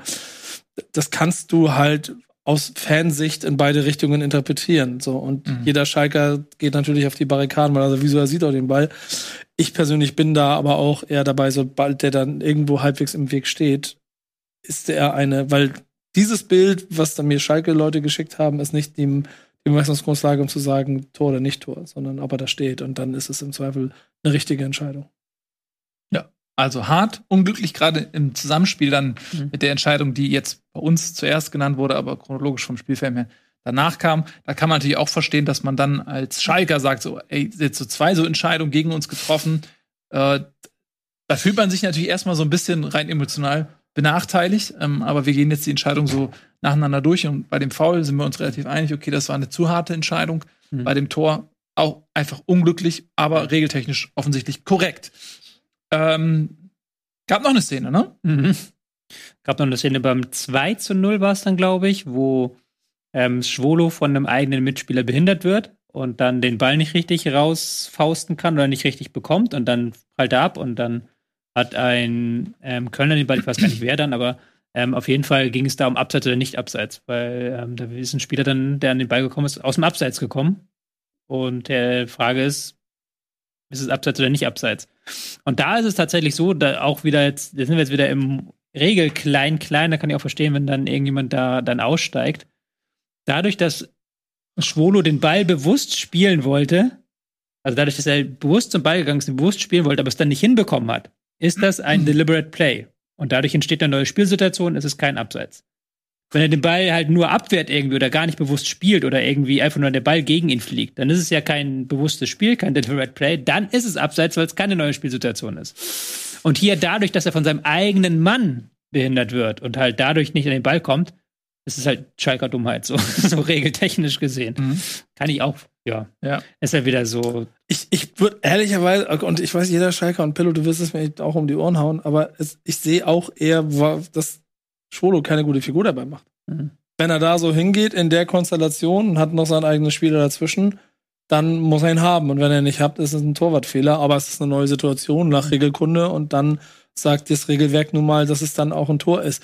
Ich kann nur auch, das möchte ich schon betonen, aufgrund der Masse und mit dem Bewusstsein, dass dieser Keller in Köln ist, voll verstehen, dass jeder Schalker nach dem Spiel schon nach einem Spieltag Bundesliga schon wieder die Schnauze voll hat. Weil das ist, wie du schon, also bei der Roten sind es vielleicht mehr als 51, 49, aber du hast schon dreimal Situationen, wo das auch mal für dich ausgehen könnte und es geht jedes Mal nicht für dich aus. Mhm. Und du wirst, also dadurch kriegt das Spiel offensichtlich eine ganz andere Statik. Ja, ähm, man muss zu dieser Abseitsregel auch noch mal sagen, da haben sie auch rumgedoktort. Ne? Das war ja in der Vergangenheit so, das fand ich immer total ungerecht. Wenn du jetzt zum Beispiel einen langen Ball spielst ähm, hinter die Abwehrkette, um einen Stürmer zu schicken aufs Tor oder so weiter, und ähm, der Stürmer steht im Abseits und der Verteidiger mit einem Rücken zum Tor kann nicht hundertprozentig sagen, dass der, dass der Stürmer tatsächlich abseits steht und versucht irgendwie noch an den Ball zu kommen äh, und macht irgendwie eine Grätsche, um, den, um diesen Pass aufzuhalten, hm. fällt den dadurch ab, aber völlig unkontrolliert und der fliegt trotzdem wie gewollt zum Stürmer, der dann aufs Tor läuft äh, und das Tor schießt. Und eigentlich wäre der im Abseits gewesen. Dann zählt das Tor, weil der Verteidiger noch dran gewesen ist. Was natürlich Quatsch ist, weil der, weil der Verteidiger ja gar nicht wissen kann, äh, äh, also er muss in dem Moment entscheiden, okay, lasse ich den Pass mhm. durch und spekuliere, dass es abseits ist. Und wenn es nicht abseits ist, ist er der Depp äh, oder versucht er ihn noch zu kriegen. Und wenn er, wenn er ihn nur abfälscht, dann wird es abseits aufgehoben. Und das haben sie ja entschärft. Genau. Deswegen ging es jetzt ja da äh, quasi mit dieser Regeländerung darum, dass es ein klar, dass er den kontrollieren kann, den Ball. Ja, es ein kontrollierter äh, Klärungsversuch ist oder so weiter. Ähm, und das ist in dieser Situation natürlich dann auch interessant. Da hat Schwolo kontrolliert er den Ball, aber er wird durch den eigenen Mann an der Kontrolle gehindert. Also das ist ja, nicht so also einfach, wie man denkt. Ich bin da schon so, genau. Bin ja. aber schon, weil er kontrolliert eigentlich den Ball. Er könnte ihn kontrollieren, er könnte, er hätte ihn einfach wegfausten mhm. können. Fausten, Fingern, was auch immer, irgendwie Ball weg, hätte er machen können, alles hat er nicht gemacht. Und dann ist es seine eigene Schuld. Und da muss man dann nicht irgendwie dann noch aus Versehen, das ist nicht wie die, dein Beispiel mit der Gerätsche, ja. wo du halt wirklich noch irgendwie was retten willst, sondern hier einfach schlecht abgesprochen. Muss man auch sagen, wenn du halt Regeln müssen auch nicht dafür da sein, deine Fehler aufzuheben. So, du musst für deine Fehler einstehen, auch im Fußball. Genau, und es ist auch ähm, sicherlich auch also, eine Szene, wo man über viele Dinge diskutieren kann. Das ist eine sehr unübersichtliche Szene gewesen. Man könnte auch über Foul sprechen, äh, was wir natürlich jetzt aber auch schon widerlegt haben, weil natürlich jetzt zwischen dem Kölner ähm, Stürmer und dem Schwolo, dem Torwart, äh, ja noch der, der Schalker Abwehrspieler steht, so dass die Behinderung vom Schalker Spieler ausgeht. Also ein Foul war es auch nicht. Dennoch eine sehr konfuse, unglückliche Szene, wo man gar nicht so richtig wusste, okay, wie viele Baustellen gibt es jetzt innerhalb dieser Szene.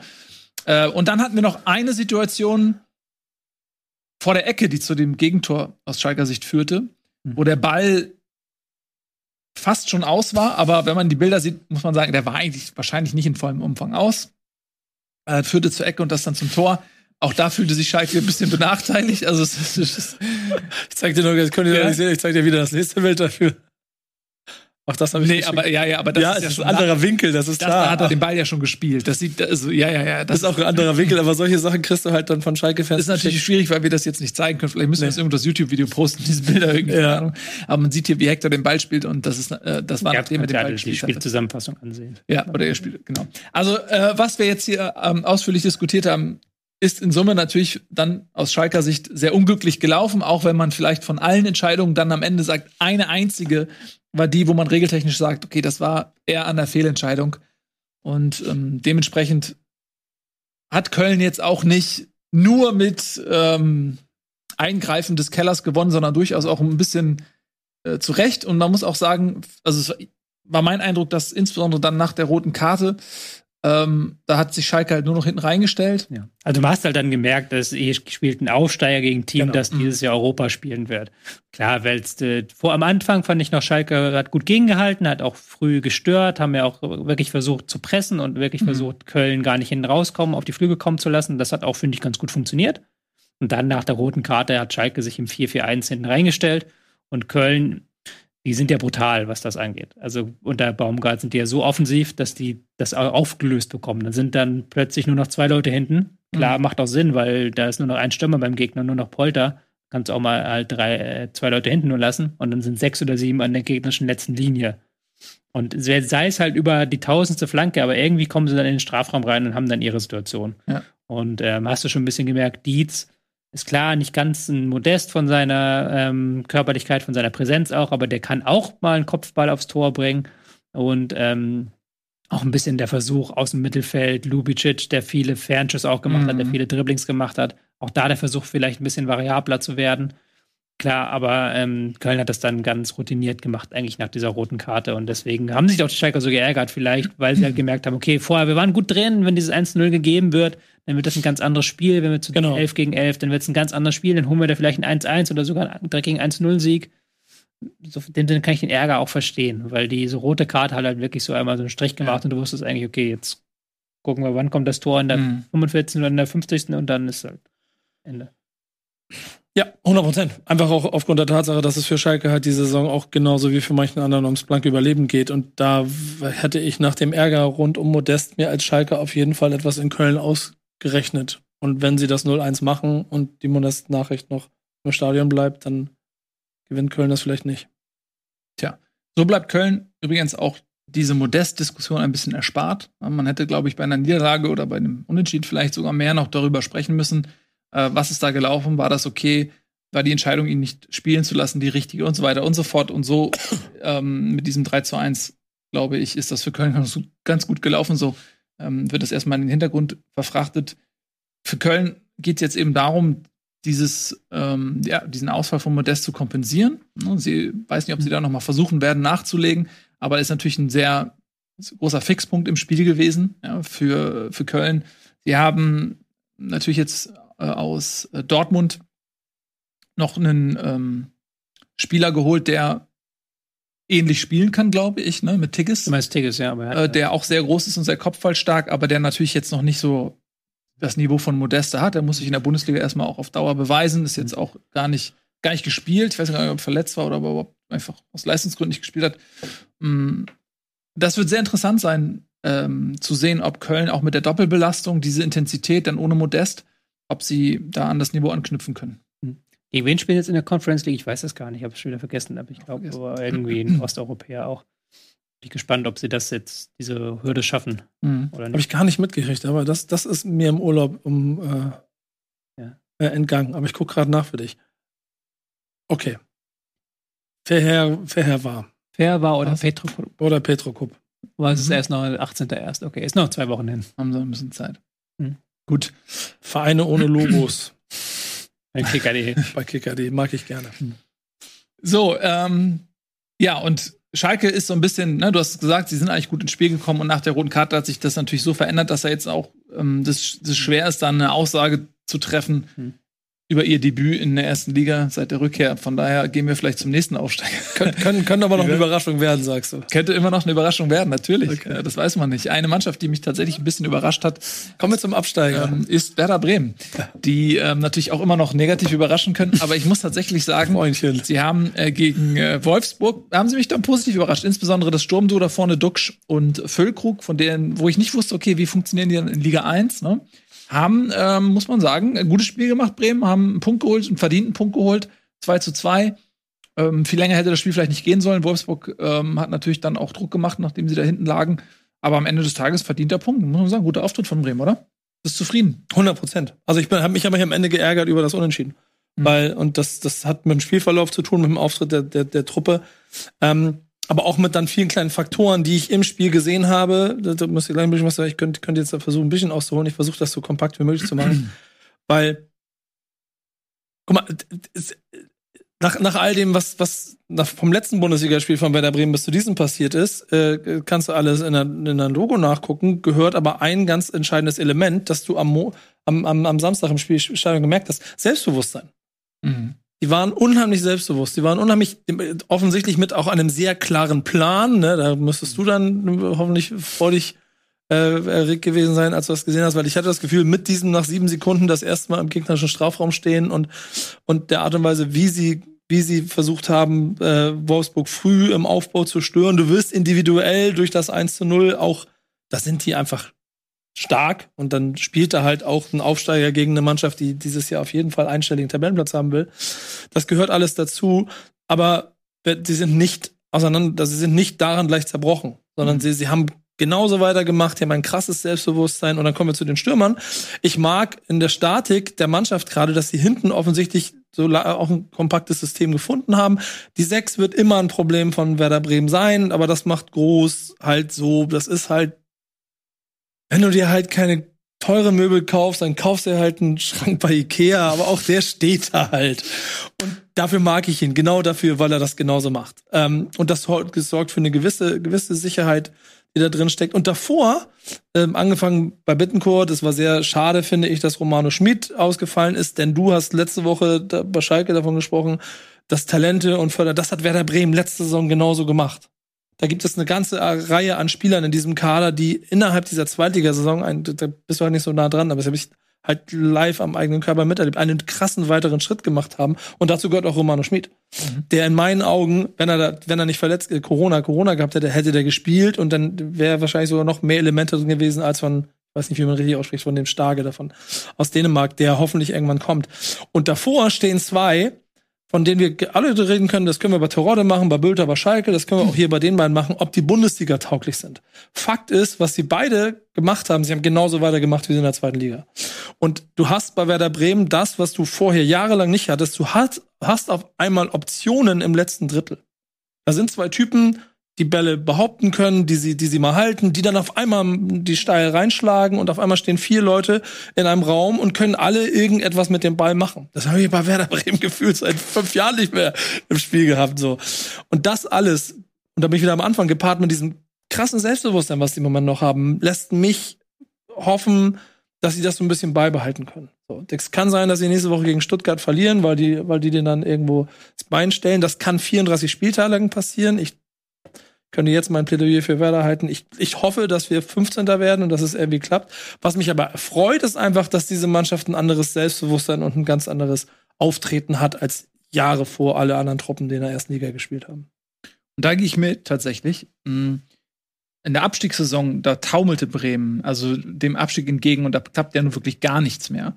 Und äh, so wie die da aufgetreten sind, mit der breiten Brust, mit dem Selbstverständnis, äh, das war schon wirklich beeindruckend, muss ich sagen. Keine Angst gehabt, sondern die sind da gegangen und gesagt, ey, pff, wir gewinnen das hier halt, ne? Wir machen einfach da weiter, wo wir in der zweiten Liga aufgehört haben. Und wenn sie sich das beibehalten, dann werden sie vermutlich nichts mit dem Abstieg zu tun haben. Ne? Ähm, und ich muss auch eben sagen, dass sie natürlich da vorne mit Duxch und Füllkrug ähm, eine Qualität haben, die aber insbesondere dadurch auch funktioniert, weil die Typen miteinander können. So, man hat das Gefühl, die haben sich ja auch irgendwie die hässlichen Schmalzbacken oder so selber genannt, irgendwas in der Richtung, also selbst, sich selbst auf Hops genommen.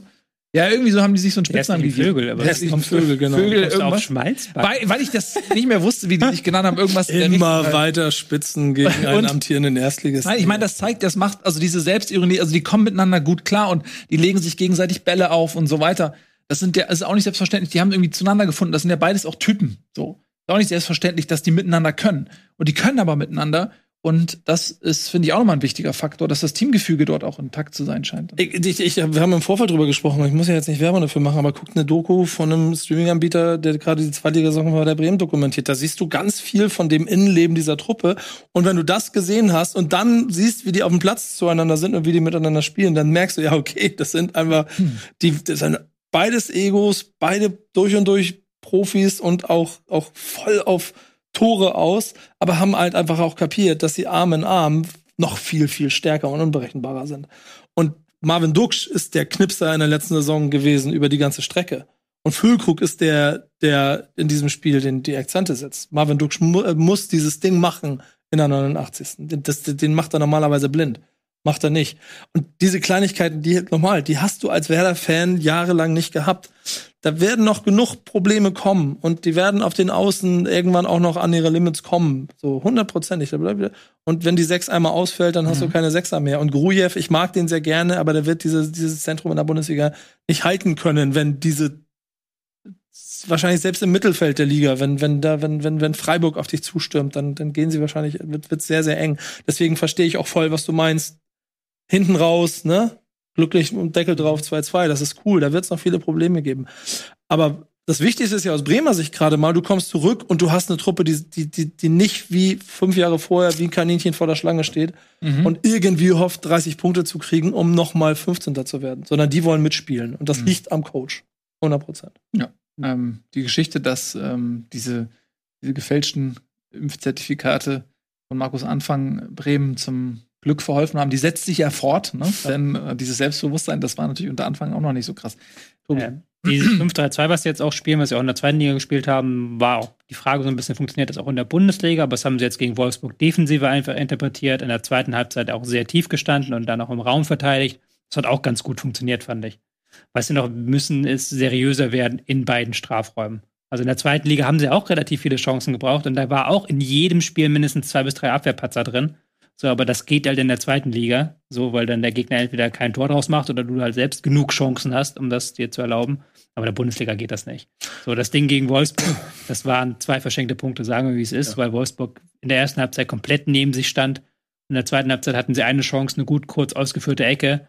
Und dann wirklich Werder mit so einem, ich muss es sagen, es ist ein ähm, Amateurfehler eigentlich, dass du in einer kurz ausgeführten Ecke alle Spieler drei Schritte nach vorne machen und hinten den Rückraum freilassen. So, das ist ein Amateurfehler, weil du weißt, dann kommt die Flanke und dann kommt die Verlängerung und dann ist der hinten frei. So. genauso gewollt, genauso passiert. So. Und das sind halt die Dinger, die dir nicht passieren dürfen. So in der Bundesliga. Ja. Stimmt auch, hundertprozentig. Ähm, ja, nee, Punkt. Mhm. Lass mal ein bisschen über Wolfsburg sprechen. Auch da waren viele Fragezeichen, auch eine völlig verkorkste letzte Saison und voll unter den Erwartungen zurückgeblieben. Fitness war ein großes Problem, Selbstbewusstsein irgendwann auch. Jetzt ist mit Nico Kovac jemand gekommen, ähm, der da noch mal richtig aufräumen sollte.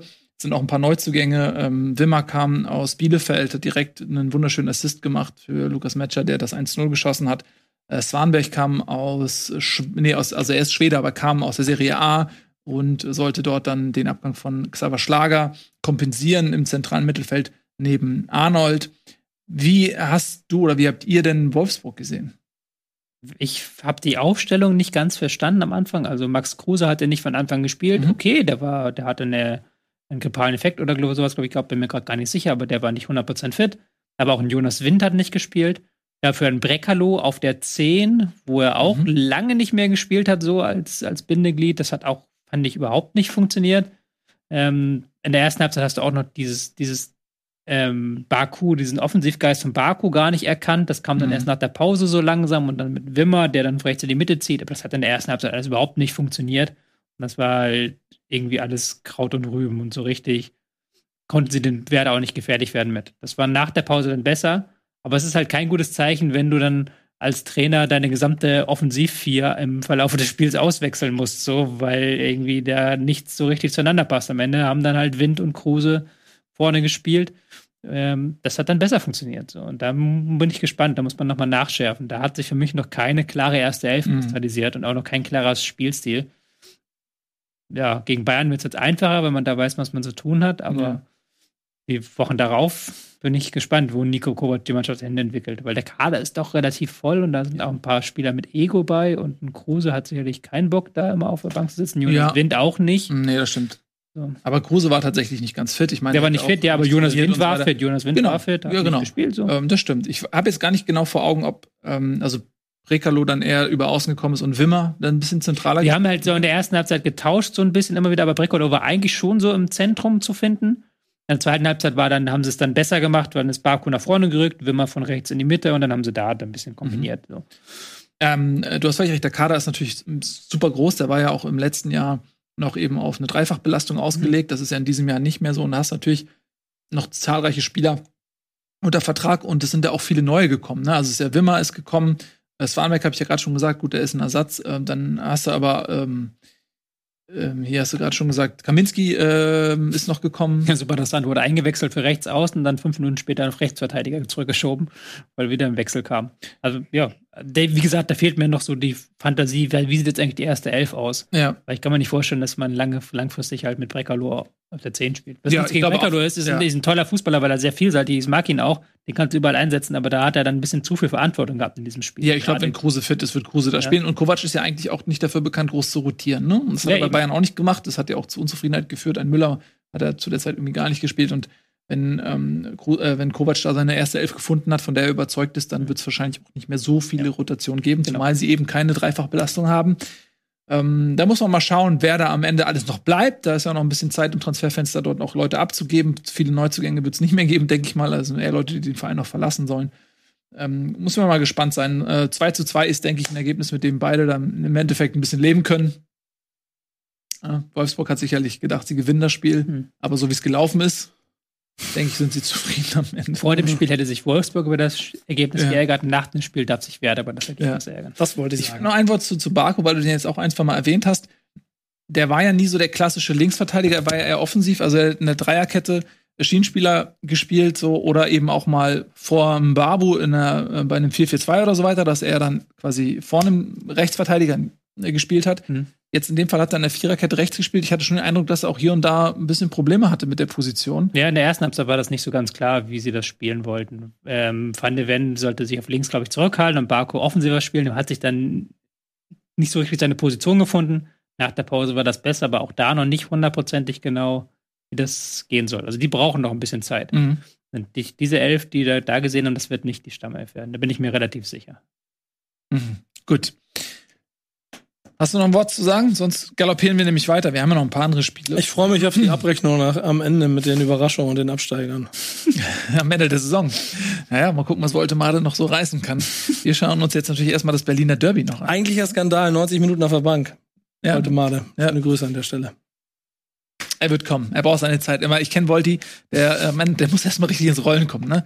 Die Oberschenkelmuskulatur muss erstmal richtig hochfahren und dann spätestens ähm, vor Ende der Saison oder zur Vorbereitung zur neuen spätestens er. So, ähm, du, du hast diesen Running Gag. Ich, bei, ja, bei welchem Verein auch immer. Ich, äh, lieber, äh, ja, genau. Lieber Voltemade, wir, wir sind natürlich große Fans, aber Nico hat diesen Gag geboren und wir, wir peppeln ihn nur auf. Mehr machen wir nicht. Wir füttern ihn nur ein bisschen. So, lass uns mal zum Berliner Derby kommen. Ähm, Union hat bislang jedes Derby gewonnen. apropos Gags, meinst du? Ähm, apropos Gag, ja. Und dieses Mal war es auch nicht anders. Äh, 3 zu 1 ähm, hat man die Hertha zu Hause in, in äh, wie heißt das Stadion noch? In, in der Försterei, Alter, danke, Nils, Gedächtnis, in der alten Försterei ähm, besiegt, äh, war meiner Meinung nach auch total verdientes, ähm, verdienter Sieg von Union. Man muss da zwei Dinge natürlich. Zum einen, wie hat Union sich aufgestellt? Hatten ja auch mit Avonie wieder einen Abgang, haben den aber auch sehr gut kompensiert, wieder mit ähm, dem Torschützenkönig aus der Schweizer Liga, ne? Sebastieu. Irgendwas mit- Die Namen müssen erstmal noch auf. Sibacheo. Sebastieu. Müssen wir erstmal noch alle drauf erstmal noch uns, ja. Ähm, wir, wir- haben ja auch immer diesen Impuls, die Namen richtig aussprechen zu wollen. Ich finde so manchmal so amerikanische äh, Sportjournalisten, die sprechen die Namen so aus, wie es aus ihrer Sicht ist. Wir versuchen immer so ein bisschen, wie ist der, wie spricht man es wirklich Dirk aus? Nowitzki. Dirk, Dirk Nowitzki, Michael, der heißt Jordan. Michael. Der heißt nicht Michael, der heißt Michael. Michael, also, keine Ahnung. Ähm, aber wir versuchen es natürlich. Jedenfalls, ähm, was, also zwei Fragen, die, die uns stellt. Zum einen, wie hat eben Union sich dieses Jahr wieder aufgestellt? Immer diese Personalrochade und so weiter haben ja auch wieder Dreifachbelastung dieses Jahr. Und das andere ist, schafft es Berlin, sich irgendwie aus dem Abwärtstrend der letzten Jahre zu befreien und irgendwie einen Lichtblick zu setzen? Und, und man muss bei beidem sagen, Nee, bei dem einen muss man Ja sagen, bei dem anderen muss man Nein sagen. Sagen wir es mal so. Es ist ja sowieso ganz entspannt, dass der gesamte Spieltag kannst du eigentlich so sagen, okay, es geht eigentlich nahtlos dort weiter, wo die vergangene Saison aufgehört hat, Ja. in vielen Bereichen. Ein paar Ausnahmen mit Werder zum Beispiel. Aber bei vielen Teams gilt das ja tatsächlich. Und in diesem Derby war das ja so gegolten wie Mhm. nirgendwo eigentlich sonst. Weil bei Union, es ist halt irgendwie, es ist phänomenal. Es ist unfassbar egal, wer da spielt und wer geht, wer kommt. Die zaubern da ihr 5-3-2 auf den Rasen. Die Spieler machen das alle wirklich in Perfektion. Du kannst halt wirklich aus jedem Spiel ein Lehrvideo machen. Wie musst du es verteidigen? Wie musst du es angreifen? Und haben auch jetzt wieder einfach das perfekt wegverteidigt, dann ihre paar Akzente offensiv gesetzt und das Ding locker flockig 3-1 gewonnen. Weil die halt eben, das funktioniert halt alles. Es, hatte auch die ganze Zeit so ein bisschen den Eindruck, also es ist ein Derby und Derby, äh, wir aus Hamburg kennen das, kriegt dann schnell seine eigenen Gesetze und, und Kräfteverschiebungen, in denen es dann der Underdog mal dem Großen das Bein stellt. Hier stellt seit Jahren der, der Große, der der Underdog ist, dem Underdog, der der Große ist, kein, kein Bein, nee, andersrum, lässt ihn am langen Arm verhungern. Und hier auch wieder, ohne einen wirklichen Ansatz von, also ich, ich weiß nicht, ich habe kann kann sagen, ob da, ob da, ob da eine, ob da ein gewisses Feuer sich am Ende entfacht hat. Von dem, was Hertha gespielt hat, wirkte es nicht so. So als ob es in irgendeiner Sekunde überhaupt den Drang dazu gegeben hat, die aktuelle Nummer eins der Stadt in die Schranken zu verweisen. Und das ist so ein bisschen gefährliches Signal für mich bei Hertha am ersten Spieltag. Also das erste Mal seit 60 Jahren, dass mal wieder ein Stadtderby an einem ersten Spieltag stattgefunden hat, kann sich noch nicht so drauf eingrooven, jetzt hier die Säbel rasseln zu lassen. Aber nachdem du im Pokal dich schon so suboptimal angestellt hast und das nicht konsequent nach Hause gebracht hast, sondern ausgeschrieben bist auf Hertha Seite, jetzt das nächste Ding zu haben, wie du schon gesagt hast, fangen sie wieder genau da an und ein Trainer, der jetzt schon anfängt in, in, den, in den Runden danach schon versucht zu erklären, warum. So, und also ich finde es ganz gefährliche Signale gerade bei Hertha. War auch nicht besser als vergangene Saison. Ich muss gestehen, das Pokalspiel habe ich nicht ganz gesehen, deswegen kann ich nicht sagen. Viele Hertha-Fans sagen auch, da haben sie besser gespielt, als das Ergebnis am Ende gesagt hat. Ja, Fakt, gehe ich kurz rein. Fakt ist, du spielst gegen den Tabellenletzten der zweiten Liga, die noch kein Tor geschossen haben, jetzt in drei Spielen, und kriegst vier Dinger oder wie viel das waren während, der, 4-4 war es, ja. während der regulären Spielzeit und führst, glaube ich, also du führst ja vier oder fünf Mal. Inklusive dem Elfmeterschießen, glaube ich, ein oder zweimal. Und bringst es Ja, nicht gut. nach Hause. zu, zum Derby, aber eben, Genau. ich glaube halt, die Mannschaft hat sich jetzt nicht so krass verändert, dass man da jetzt ein Wunderding erwarten kann. So, und ähm, Sandro Schwarz ist jetzt auch kein Steffen Baumgart, der mal eben den ganzen Feeling des Clubs auf links dreht und Hertha ist auch nicht der Verein, bei dem das, glaube ich, so gut funktioniert. Und dann hast du halt in diesem Derby speziell noch die Konstellation, dass du die rechte Seite mit ähm, Luke Bakio verteidigen willst und Boateng soll ihm da aushelfen. Der eine kann nicht, der andere will nicht defensiv arbeiten, so wie man das könnte. Und dann wirkt halt selbst ein Ryerson plötzlich wie ein, äh, wie ein Alfonso Davis und läuft halt allen weg und macht da halt das Spiel seines Lebens in diesem Derby. So gefühlt. Und das ist einfach noch nichts besser als vergangene Saison, wobei das jetzt auch noch zu früh ist, um vielleicht da Besserung zu erwarten. Andererseits, ich habe ja gerade schon das Baumgart-Ding angesprochen. Das war vergangene Saison, wo wir auch vor der Saison da saßen. Ne? Köln unter Baumgart, was soll das werden? Und dann war ja schon im ersten Spiel gegen Hertha, war ja schon dann, putsch, bam. Okay, du Ja. wusstest es immer, aber ich wusste es nicht. Und ging Lucia ab. Und das hattest du jetzt hier gar nicht das Gefühl. Das war halt, die haben sich sehr schnell ergeben in ihr Schicksal. Ja. Ich habe auch so ein bisschen, also mir, mir fehlt so ein bisschen äh, die Hoffnung tatsächlich. Äh, also, weil, wenn du, du hast die Klasse gehalten, dann kannst du auch mit einer Euphorie rausgehen und sagen, komm, ey, nicht nochmal so eine Saison. Und dann hast du so ein Derby, wo du auch direkt die Möglichkeit hast, die, die eigenen Anhänger mitzunehmen und ein bisschen Wiedergutmachung zu betreiben, insbesondere auch für diese Pokalniederlage. Und du verlierst, also ich meine, beim HSV, ne, wäre das wieder eine Riesensensation und was, was, äh, wow, krass, wie kann man nur verlieren? Ähm, und die, du sagst es, die verlieren gegen Braunschweig, Aufsteiger aus der dritten Liga, die in der zweiten Liga bislang noch nichts gerissen haben, verliert Berlin. So. Und da, das wird so, das wird so hingenommen. Das wird gar nicht so groß. Das ist, keine, ist gar keine Sensation. Ja, klar, kommt man ja mit rechnen. So, what? Äh, und jetzt eben dieser nächste Nackenschlag äh, gegen Union. Und ähm, das war jetzt auch nicht so, dass man sagen kann, okay, das war jetzt nur Pech oder da ist irgendwas, die haben in der dritten Minute eine rote Karte bekommen oder also irgendwas, was man entschuldigend anführen kann. Und es ist jetzt auch nicht irgendwie noch ein groß ein Hoffnungsträger. Gut, sie haben jetzt irgendwie Kanga, ne, der neue Stürmer wurde eingewechselt. Ähm, da war es aber auch schon relativ weit gediegen, diese Niederlage. Aber sonst so si- sieht man nicht so, okay, was, wo soll die Entwicklung herkommen? Mhm. Ne? Und wir, leben, wir haben eine, eine Bundesliga-Saison, wo eben Bochum, klar, ist der Underdog im zweiten Jahr. Aber sonst, so, bist du ja schon bei Schalke, Bremen als Aufsteiger. Genau. Augsburg, ähm, die vielleicht in Bedrängnis kommen. Und, und wer denn noch? So, irgend, da muss irgendeine Mannschaft underperformen und Hertha muss überperformen, dass es dies Jahr wieder reicht. Äh, aber wenn sie so weitermachen, die Stimmung wird schlecht. Das ist wie, wie Bremen damals. So, du glaubst nicht mehr an dich selbst. Alles ist irgendwie negativ. Die Leute identifizieren sich nicht. Die Spieler gucken, wo bin ich im nächsten Jahr und so. Wird schwer. Man muss ja mal gucken, wie sich das in den oberen Etagen bei Hertha entwickelt, ne? Mit dem neuen Präsident ist er jetzt, ne? Genau. Ja. Der Ex-Ultra. Was ja schon Signale sind. Ich finde, so, also so, sowas zeigt auch immer, dass die Vereinsbasis quasi Alarmsignale sendet.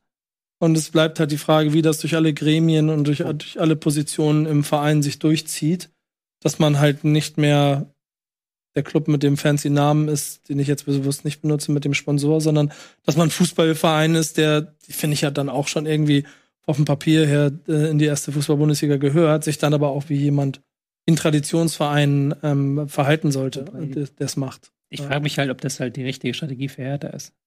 Also ich glaube erstmal, dass halt so ein Präsident und sowas, der kann halt strategische Entscheidungen mittreffen, das geht so langfristig, aber jetzt kurzfristig kann der an der Mannschaft nichts machen. Nee, das nein, ist nein, eine das ist Frage des Trainers und des Kaderplaners so.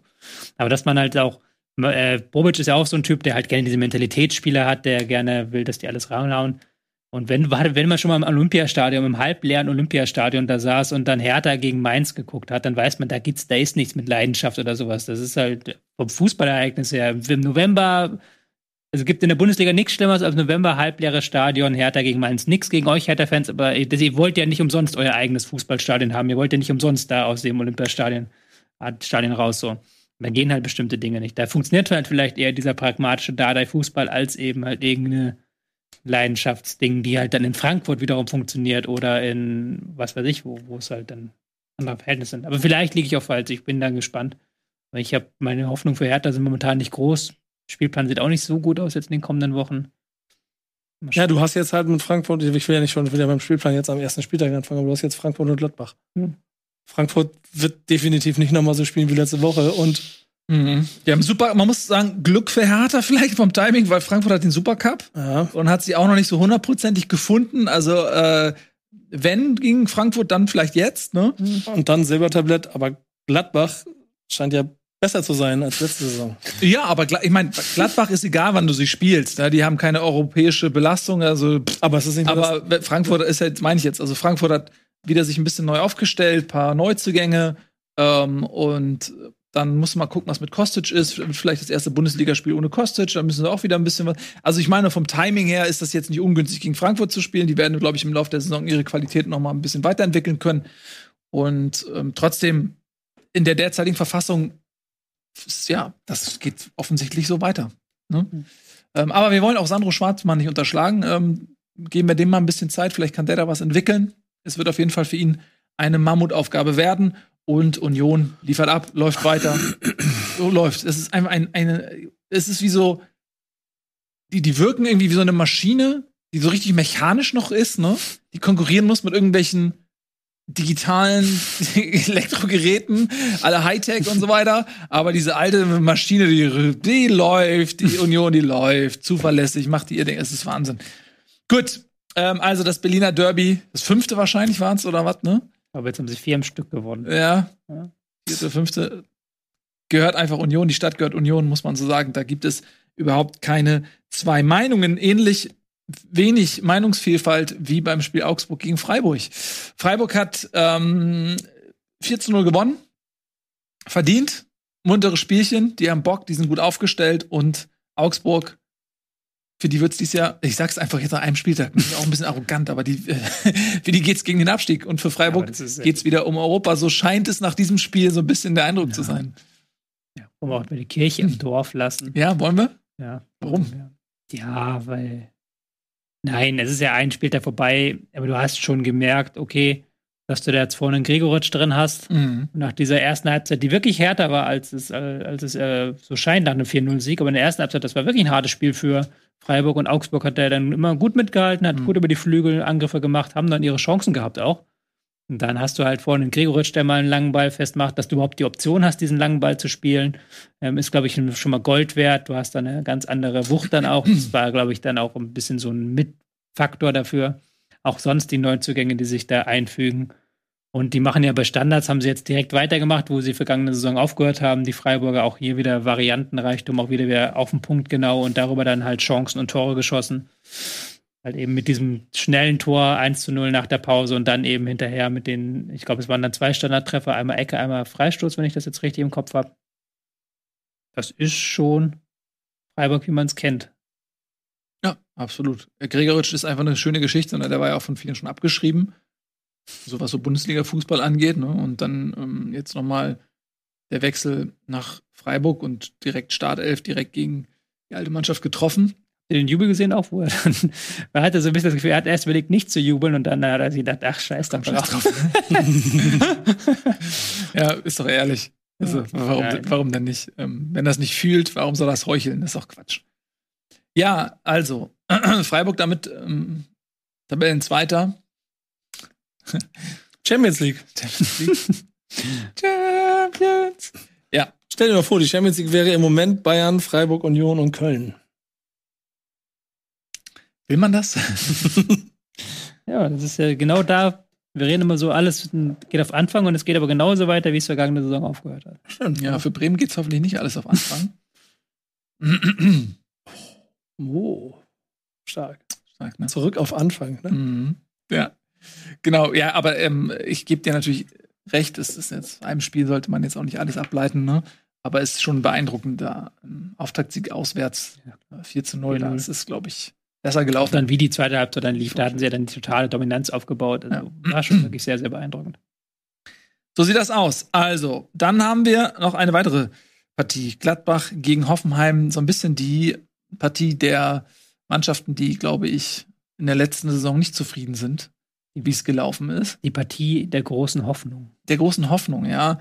Ähm, aber im Gegensatz jetzt zu vielleicht einer Mannschaft wie Berlin oder so, die auch underperformt hat, eben bei beiden Mannschaften, glaube ich, mit dem festen Vorhaben, dieses Jahr läuft es besser und auch mit erkennbaren Ansätzen.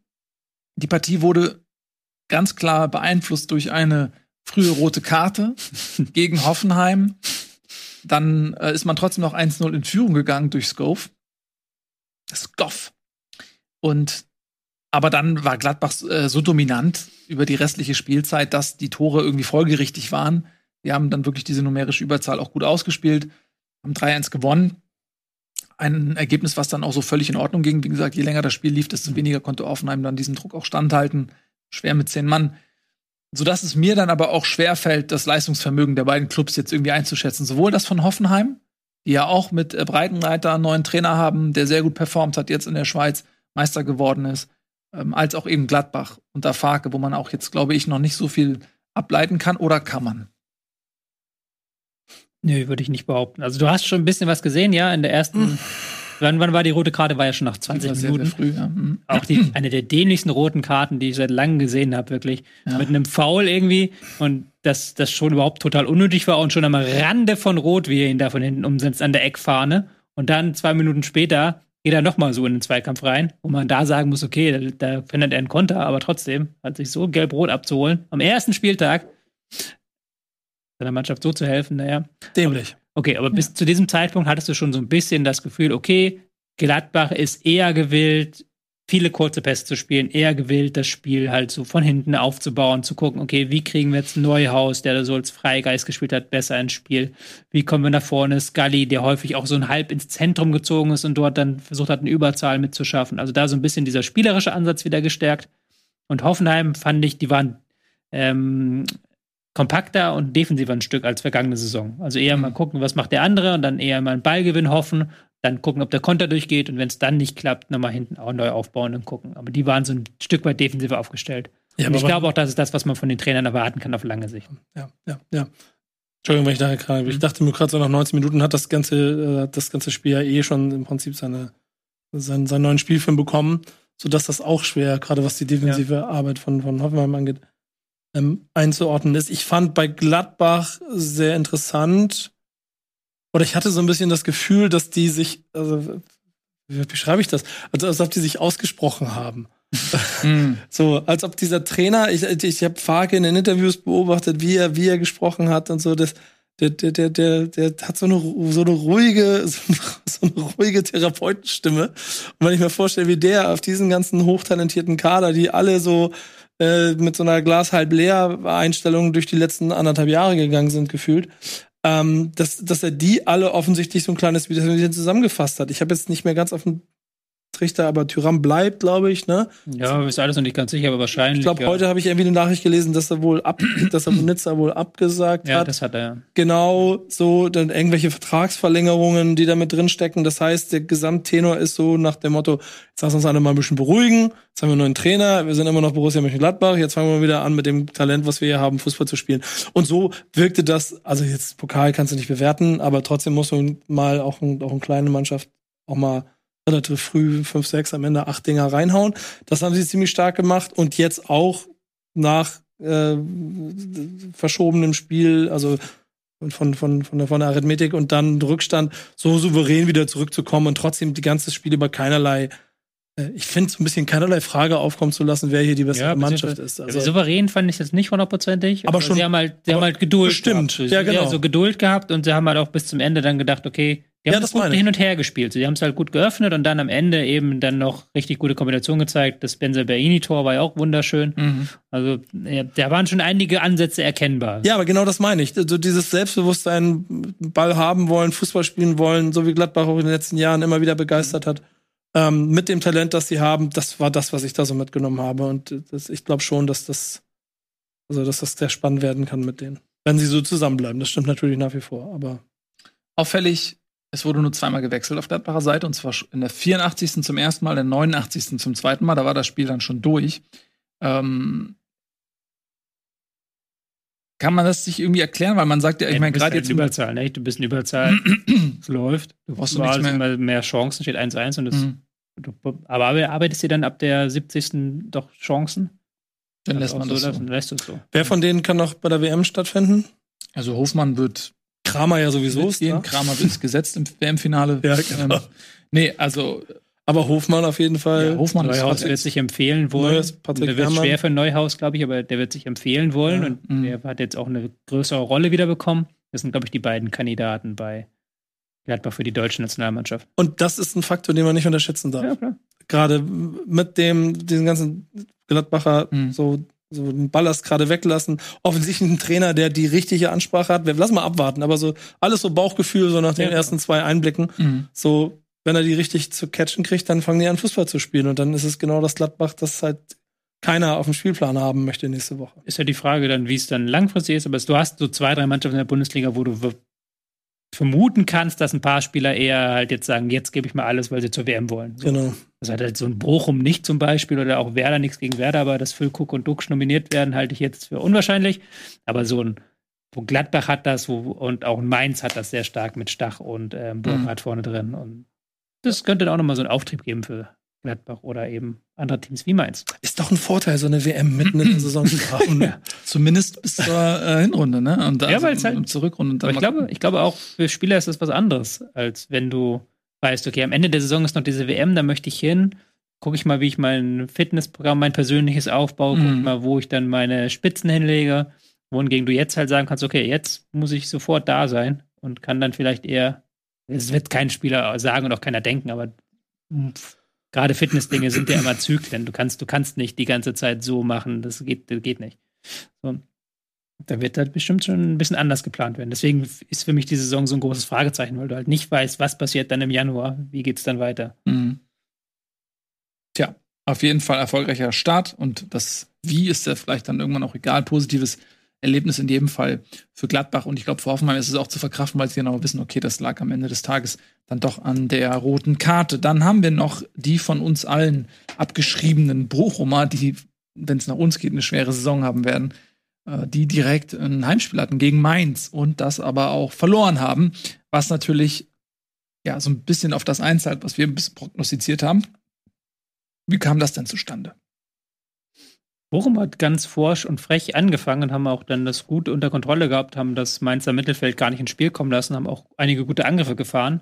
Stöger, der sich da sofort hervorgetan hat im Mittelfeld ähm, als Ballverteiler, als neuer äh, Mann, der da in der Zentrale eben das Spiel an sich reißt, der dann schon früh mit einem Volley beinahe ein Traumtor geschossen hat, der dann Mhm. wenig später dann tatsächlich ein Traumtor geschossen hat von der Außenlinie, wo wo man wirklich das Gefühl hat, er hat das so gewollt, tatsächlich, Mhm. den Ball da von der Außen über den Torwart zu heben. Das hat er jetzt mal gezeigt, okay, extra ein Mainz, wo er die meiste auf der Bank saß, da war, glaube ich, auch nochmal doppelt motiviert. Aber die Mainzer hatten dann eben vorne die individuelle Qualität, mit einer Flanke auf Unisivo erstmal 1 zu 0 zu führen und dann auch in der zweiten Halbzeit nochmal ein bisschen das Tempo zu erhöhen, eben ähm, nach vorne reinzugehen, über Standardsituationen auch eine typische Stärke, da noch ähm, Torgefahr zu erzeugen. Und so muss sich nachher Bochum so ein bisschen grämen, dass sie gut mitgehalten, aber eben keine Punkte mitgenommen haben. Ähm, Burkhardt ist kurzfristig ausgefallen. Ähm, Onisivo ist da in die Bresche gesprungen, muss man sagen. Zwei Tore. Er ist jetzt, galt jetzt ja nicht so als klassischer Torjäger immer so in der Vergangenheit, aber jetzt, ähm, Der kommt da gut rein in die Rolle. Rein, mit ne? seinem Ja. Tempo, aber auch fand ich halt diesen Kopfball, der hat Mhm. mich auch sehr beeindruckt. Ja, auf jeden Fall. das ist eine Facette, die er, glaube ich, nochmal neu drauf geschafft hat. mhm. Das bringt auch nochmal ein bisschen was an Flexibilität. Also, ja, der hat wirklich performt in dem Spiel. ist für mich jetzt auch noch recht schwer, da was zu Mainz sozusagen. Da bin ich auch noch sehr neugierig. Wir haben ja auch in der letzten Woche Mhm. darüber gesprochen. Die komplette Innenverteidigung mit Dejus und Niakate, Kapitän gewesen, ist ähm, weggebrochen. Mal schauen, wie sie das ähm, über die Saison kompensieren. Da ist jetzt für mich dieses eine Spiel in Bochum noch nicht so ganz aussagekräftig. Deswegen kann ich da gar nicht so viel zu sagen, ehrlich gesagt jetzt. Ja, das, nee. Behalten wir, lassen es dabei. belassen wir es und gehen Ja. rüber zu Stuttgart gegen Leipzig. Das ist mal ein interessantes Spiel. Also Stuttgart, die es mit Ach und Krach in der letzten Saison geschafft haben, noch den Klassenhalt klar zu machen, Relegation zu vermeiden und eben Leipzig, die wie immer sehr ambitioniert in ein neues Jahr gehen, diesmal ohne Trainerwechsel und ja mit einem schon auch nominell recht beeindruckenden Kader, muss man so sagen. Im Supercup haben sie eine Halbzeit lang die Grenzen aufgezeigt bekommen, sind dann aber beeindruckend in der zweiten Halbzeit zurückgekommen. Und ja, die haben auch sehr, sehr stark begonnen. Ja, ähm, haben Stuttgart in den ersten, weiß nicht, 20 Minuten oder so weiter schon massiv unter Druck gesetzt, sind in Führung gegangen irgendwann, dann kam Stuttgart zurück zum Ausgleich und dann war Leipzig dann in der zweiten Halbzeit ähm, zum Ende der Partie auch wieder sehr, sehr dominant. Das hat aber nicht gereicht. Also, dass man sagen muss, aus Leipziger Sicht hätte es mehr sein müssen. Aus Stuttgarter Sicht ist man sicherlich mit einem Punkt gegen Leipzig zufrieden. Ich habe es nur in der Zusammenfassung sehen können, deswegen Mhm. kann ich jetzt nicht hier die Tiefenanalyse geben. Ähm, was halt Leipzig momentan nicht so hinbekommt, ist über 90 Minuten hin Druck auszuüben oder halt eine Kontrolle über ein Spiel zu behalten. Da haben sie ja wirklich früh angefangen zu pressen und auch früh eine Dominanz aufgebaut und das dann irgendwann durch immer passiver werdend ähm, auch den Stuttgartern so ein bisschen auf dem Silbertablett serviert, dass sie da wieder ein Spiel reinfinden konnten. Hm. Ähm, und auch da wieder dasselbe, was ich vorhin bei ähm, Wolfsburg gesagt habe. Auch da ist mir nicht 100% klar, wie wird denn die erste Elf aussehen von Leipzig. Weil auch da wird viel gewechselt. Ein Timo Werner soll ja vielleicht noch kommen in der Offensive, die eh schon mit fünf Spielern viel zu deutlich besetzt ist. Also Ist fix wohl. Ist fix wohl. Ja. Mhm. Also, das ist auch, ne, da sprichst du jetzt schon was an. Da hat- hätte ich eh jetzt Redebedarf. Dann lass uns da mal kurz äh, drauf schauen. Also, Kann ich auch mehr Da zu ist sagen jetzt- als zum Spiel. Da ist jetzt ein Timo Werner auf den Markt gekommen. Ähm, es ist wahrscheinlich weniger der Bedarf als eher die Gelegenheit, die eben dazu führte, dass ein Timo Werner zurückgeholt wird. Jetzt schaut man sich die Offensive an. Du hast einen Kunku, Silva, du hast Dani Olmo, Forsberg hast du da noch mit drin, ähm, Nu- äh, ähm, Sörlot der, und heißt der, Junge, der Junge, der jetzt gespielt hat, auch in- in- mit N. Ähm, mit N, Was du da aufgerufen? no, Ja, Novoa. Novoa, ja. Ja. ja. Novoa- er der wurde, doch, der wurde Ja, doch, wird eingewechselt, äh, aber erst Nee, spät. ausgewechselt. Nee, ausgewechselt, Ausgewechselt, ja, ja. äh, gegen Simakan. Genau, also die haben da total äh, viel Qualität vorne drin und auch Quantität. Und jetzt haben sie auch noch einen Raum geholt, wo ich auch dann dachte, ähnlich, was ich vorhin bei Dortmund gesagt habe, okay, jetzt haben sie dann den Silver drin. Ja, der musste auch erstmal reinkommen bei diesem ganzen Kurzpassspiel und Olmo und Koko und jeder will da Tor machen und dieser klassische Neuner. Äh, da haben sie einen Raum geholt, der kann auch mal eine Flanke reinhauen, der kann äh, einen, einen Silver da auch ähm, quasi mal in Szene setzen.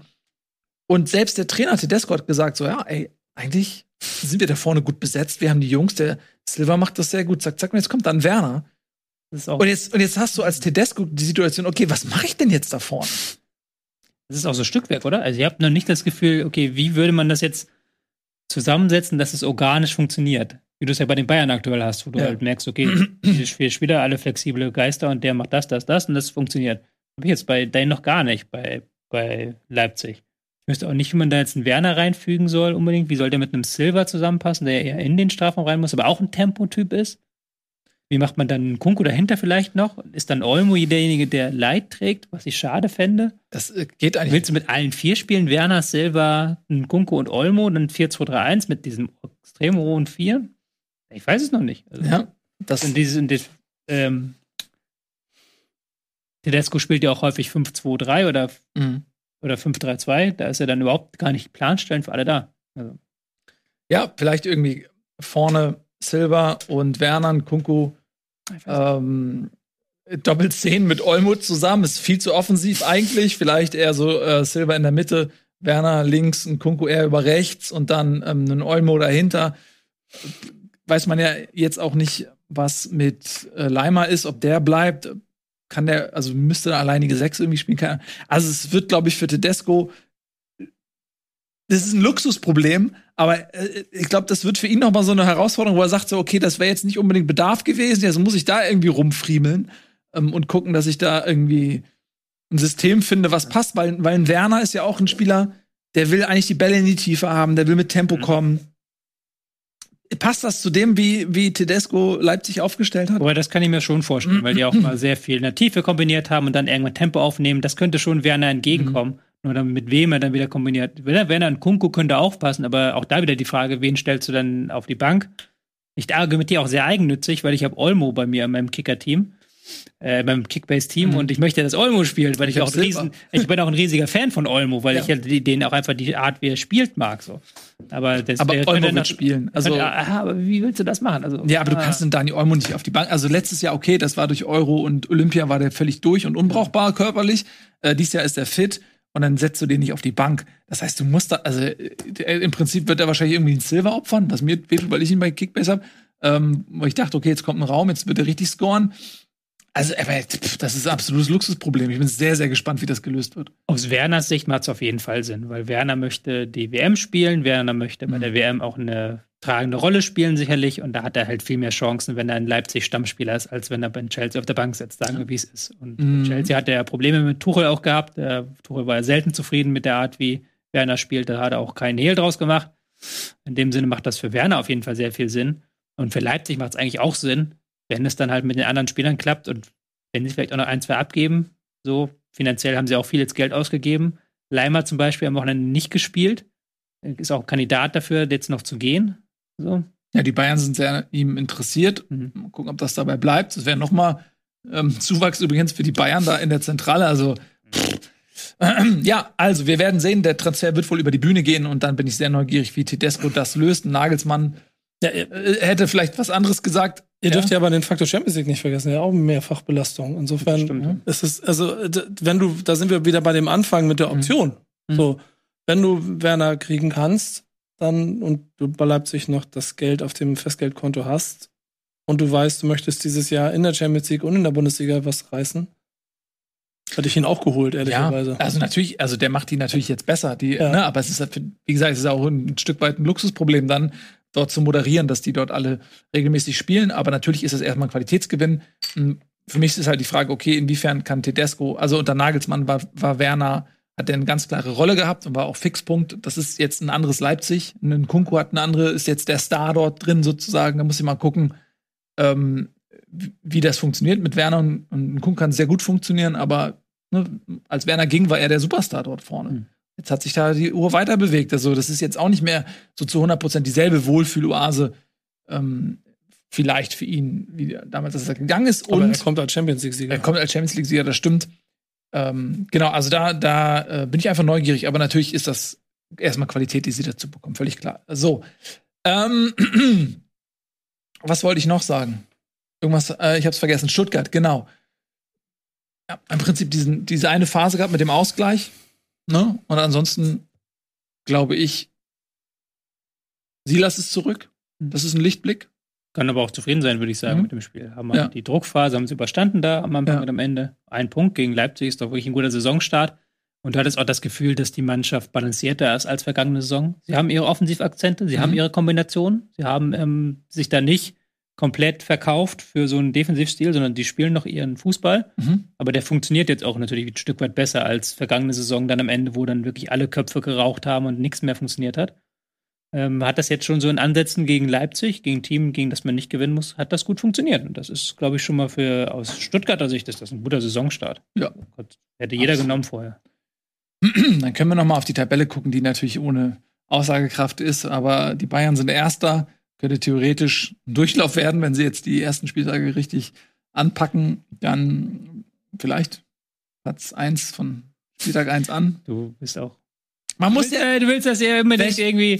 aus dem ersten, wir haben den ersten Spieltag. Wir haben den ersten Spieltag. Das war gut von Bayern, aber ist doch egal, Aber wie die Tabelle aussieht. Nein, man- mein man Gott. muss Also, als- Doch, lass mal drauf gucken. Die Tabelle Werder nach- vor dem Bremen. zehnten Spieltag machen wir die Werder gar nicht. Wir Bremen. machen hier gar keine Tabelle Ich von dem zehnten möchte Spieltag, weil das komplett ich möchte, witzlos ist. Ich verdammt nochmal möchte Werder Bremen auf der oberen Tabellenhälfte Ich sehen. möchte, ich, ich, ich gebe doch Einmal hier keine Manpower aus für eine Tabelle am ersten Spieltag. Also ernsthaft. Also ich finde, in einer Welt, die sich so darstellt wie die unsrige, ist es durchaus eine Errungenschaft zu sagen, pass auf, wir können nicht zulassen, die, dass die Bayern 34 Spieltage Erster sind. Wir müssen sie irgendwie noch mal ein, zwei Spieltage auf Platz zwei ähm, verdrängen. So, das ist ja auch ein, Wie ein willst du das machen? Minimalziel. Ja, genau, exakt. Du musst so dann, was haben wir nächste Das werde Woche? ich jetzt beenden. Wenn das- Eintracht Frankfurt. Ja, das Danke, geht ab. Eintracht Frankfurt. Danke, Eintracht Frankfurt. Nee, lass mal äh, kurz den nächsten Spieltag nochmal anschauen. Ob es, ist es eine realistische Möglichkeit, dass die Bayern vielleicht einen Unentschieden holen? Sie spielen zu Hause gegen Wolfsburg. Ja, klar. Also, ich würde sagen, Da Kovac an alter Wirkungsstätte. Ausgeglichenes Torverhältnis von Bayern nach dem Spiel. Also die Chancen, die realistisch sind, die Bayern äh, irgendwie runterzudrücken, ist, wenn Freiburg muss sehr hoch gewinnen. Die spielen gegen Dortmund. Äh, schwierig. Ähm, du hast die Möglichkeit, dass Wolfsburg mindestens einen Punkt holt. Ja, gut, dann braucht Bremen nur sechs Dinger gegen, Ja. gegen Stuttgart, ne? Also wird nicht so einfach in jedem Fall. Gut, aber natürlich ist es ansonsten eine Aussage ohne Wert. Dann will ich jetzt noch ganz kurz eine Quizfrage stellen. Ich hab, ihr habt noch nicht geguckt. Was glaubt, ich habe geguckt, äh, Ich bei auch. uns war nämlich jetzt in der, ach so, du hast auch geguckt, dann stelle ich dir die Quizfrage. Oh. Äh, wir hatten jetzt bei unserem Bundesliga Manager die Situation, dass äh, Sadio Mané auf Oh. den Transfermarkt kam und während dieser Sendung ist quasi äh, das Angebot ausgelaufen. Wir äh, gehen davon Also- aus, dass die ganze Liga geboten hat. Vielleicht mal zur Erklärung, man kann, jeder kann da auf die Spieler bieten, aber nur einer kriegt ihn. Mhm. Ja. Und der Ja. Spieler hat einen Marktwert, das ist das, was das, das Programm ermittelt, anhand von allen, die auf der Welt spielen. Von 55 Millionen hat er, glaube ich, einen Marktwert. Und ich kann sagen, ich habe 65 Millionen geboten, ich habe ihn wahrscheinlich massiv unterboten, ich hatte keine Chance bestimmt, oder? es gibt diese Situation, muss ich auch noch erklären, es gibt in dieser, in dieser App, dass wenn du ziemlich überbietest, dass diese App dann sagt, uff, das war aber eine Menge Geld, die du gerade geboten hast. Und das werden einige in dieser in unserer Gruppe gekriegt haben und sie haben ihn trotzdem nicht bekommen. Ja. Also, ähm, dann ordnen Okay. wir es noch weiter ein. 200 Millionen ist das Startkapital, äh, was jeder bekommt. 200 Millionen bekommt es. Wir haben dieses Jahr die Prämien ausgestellt, haben wir letztes Mal oder vor, äh, in dieser einen Sondersendung ja besprochen, als es äh, um, um Das ist ja auch, müssen die Leute ja gar nicht wissen. Prämien, also es ist weniger, Doch, weniger, weniger Geld im Umlauf. Wir haben die Prämien ausgeschaltet. Das Aber heißt, es gibt Leute, die nur noch nach- Geld spielen nach für die Punkte, die du Regeln. generierst. Ja? Ähm, so, was glaubst du?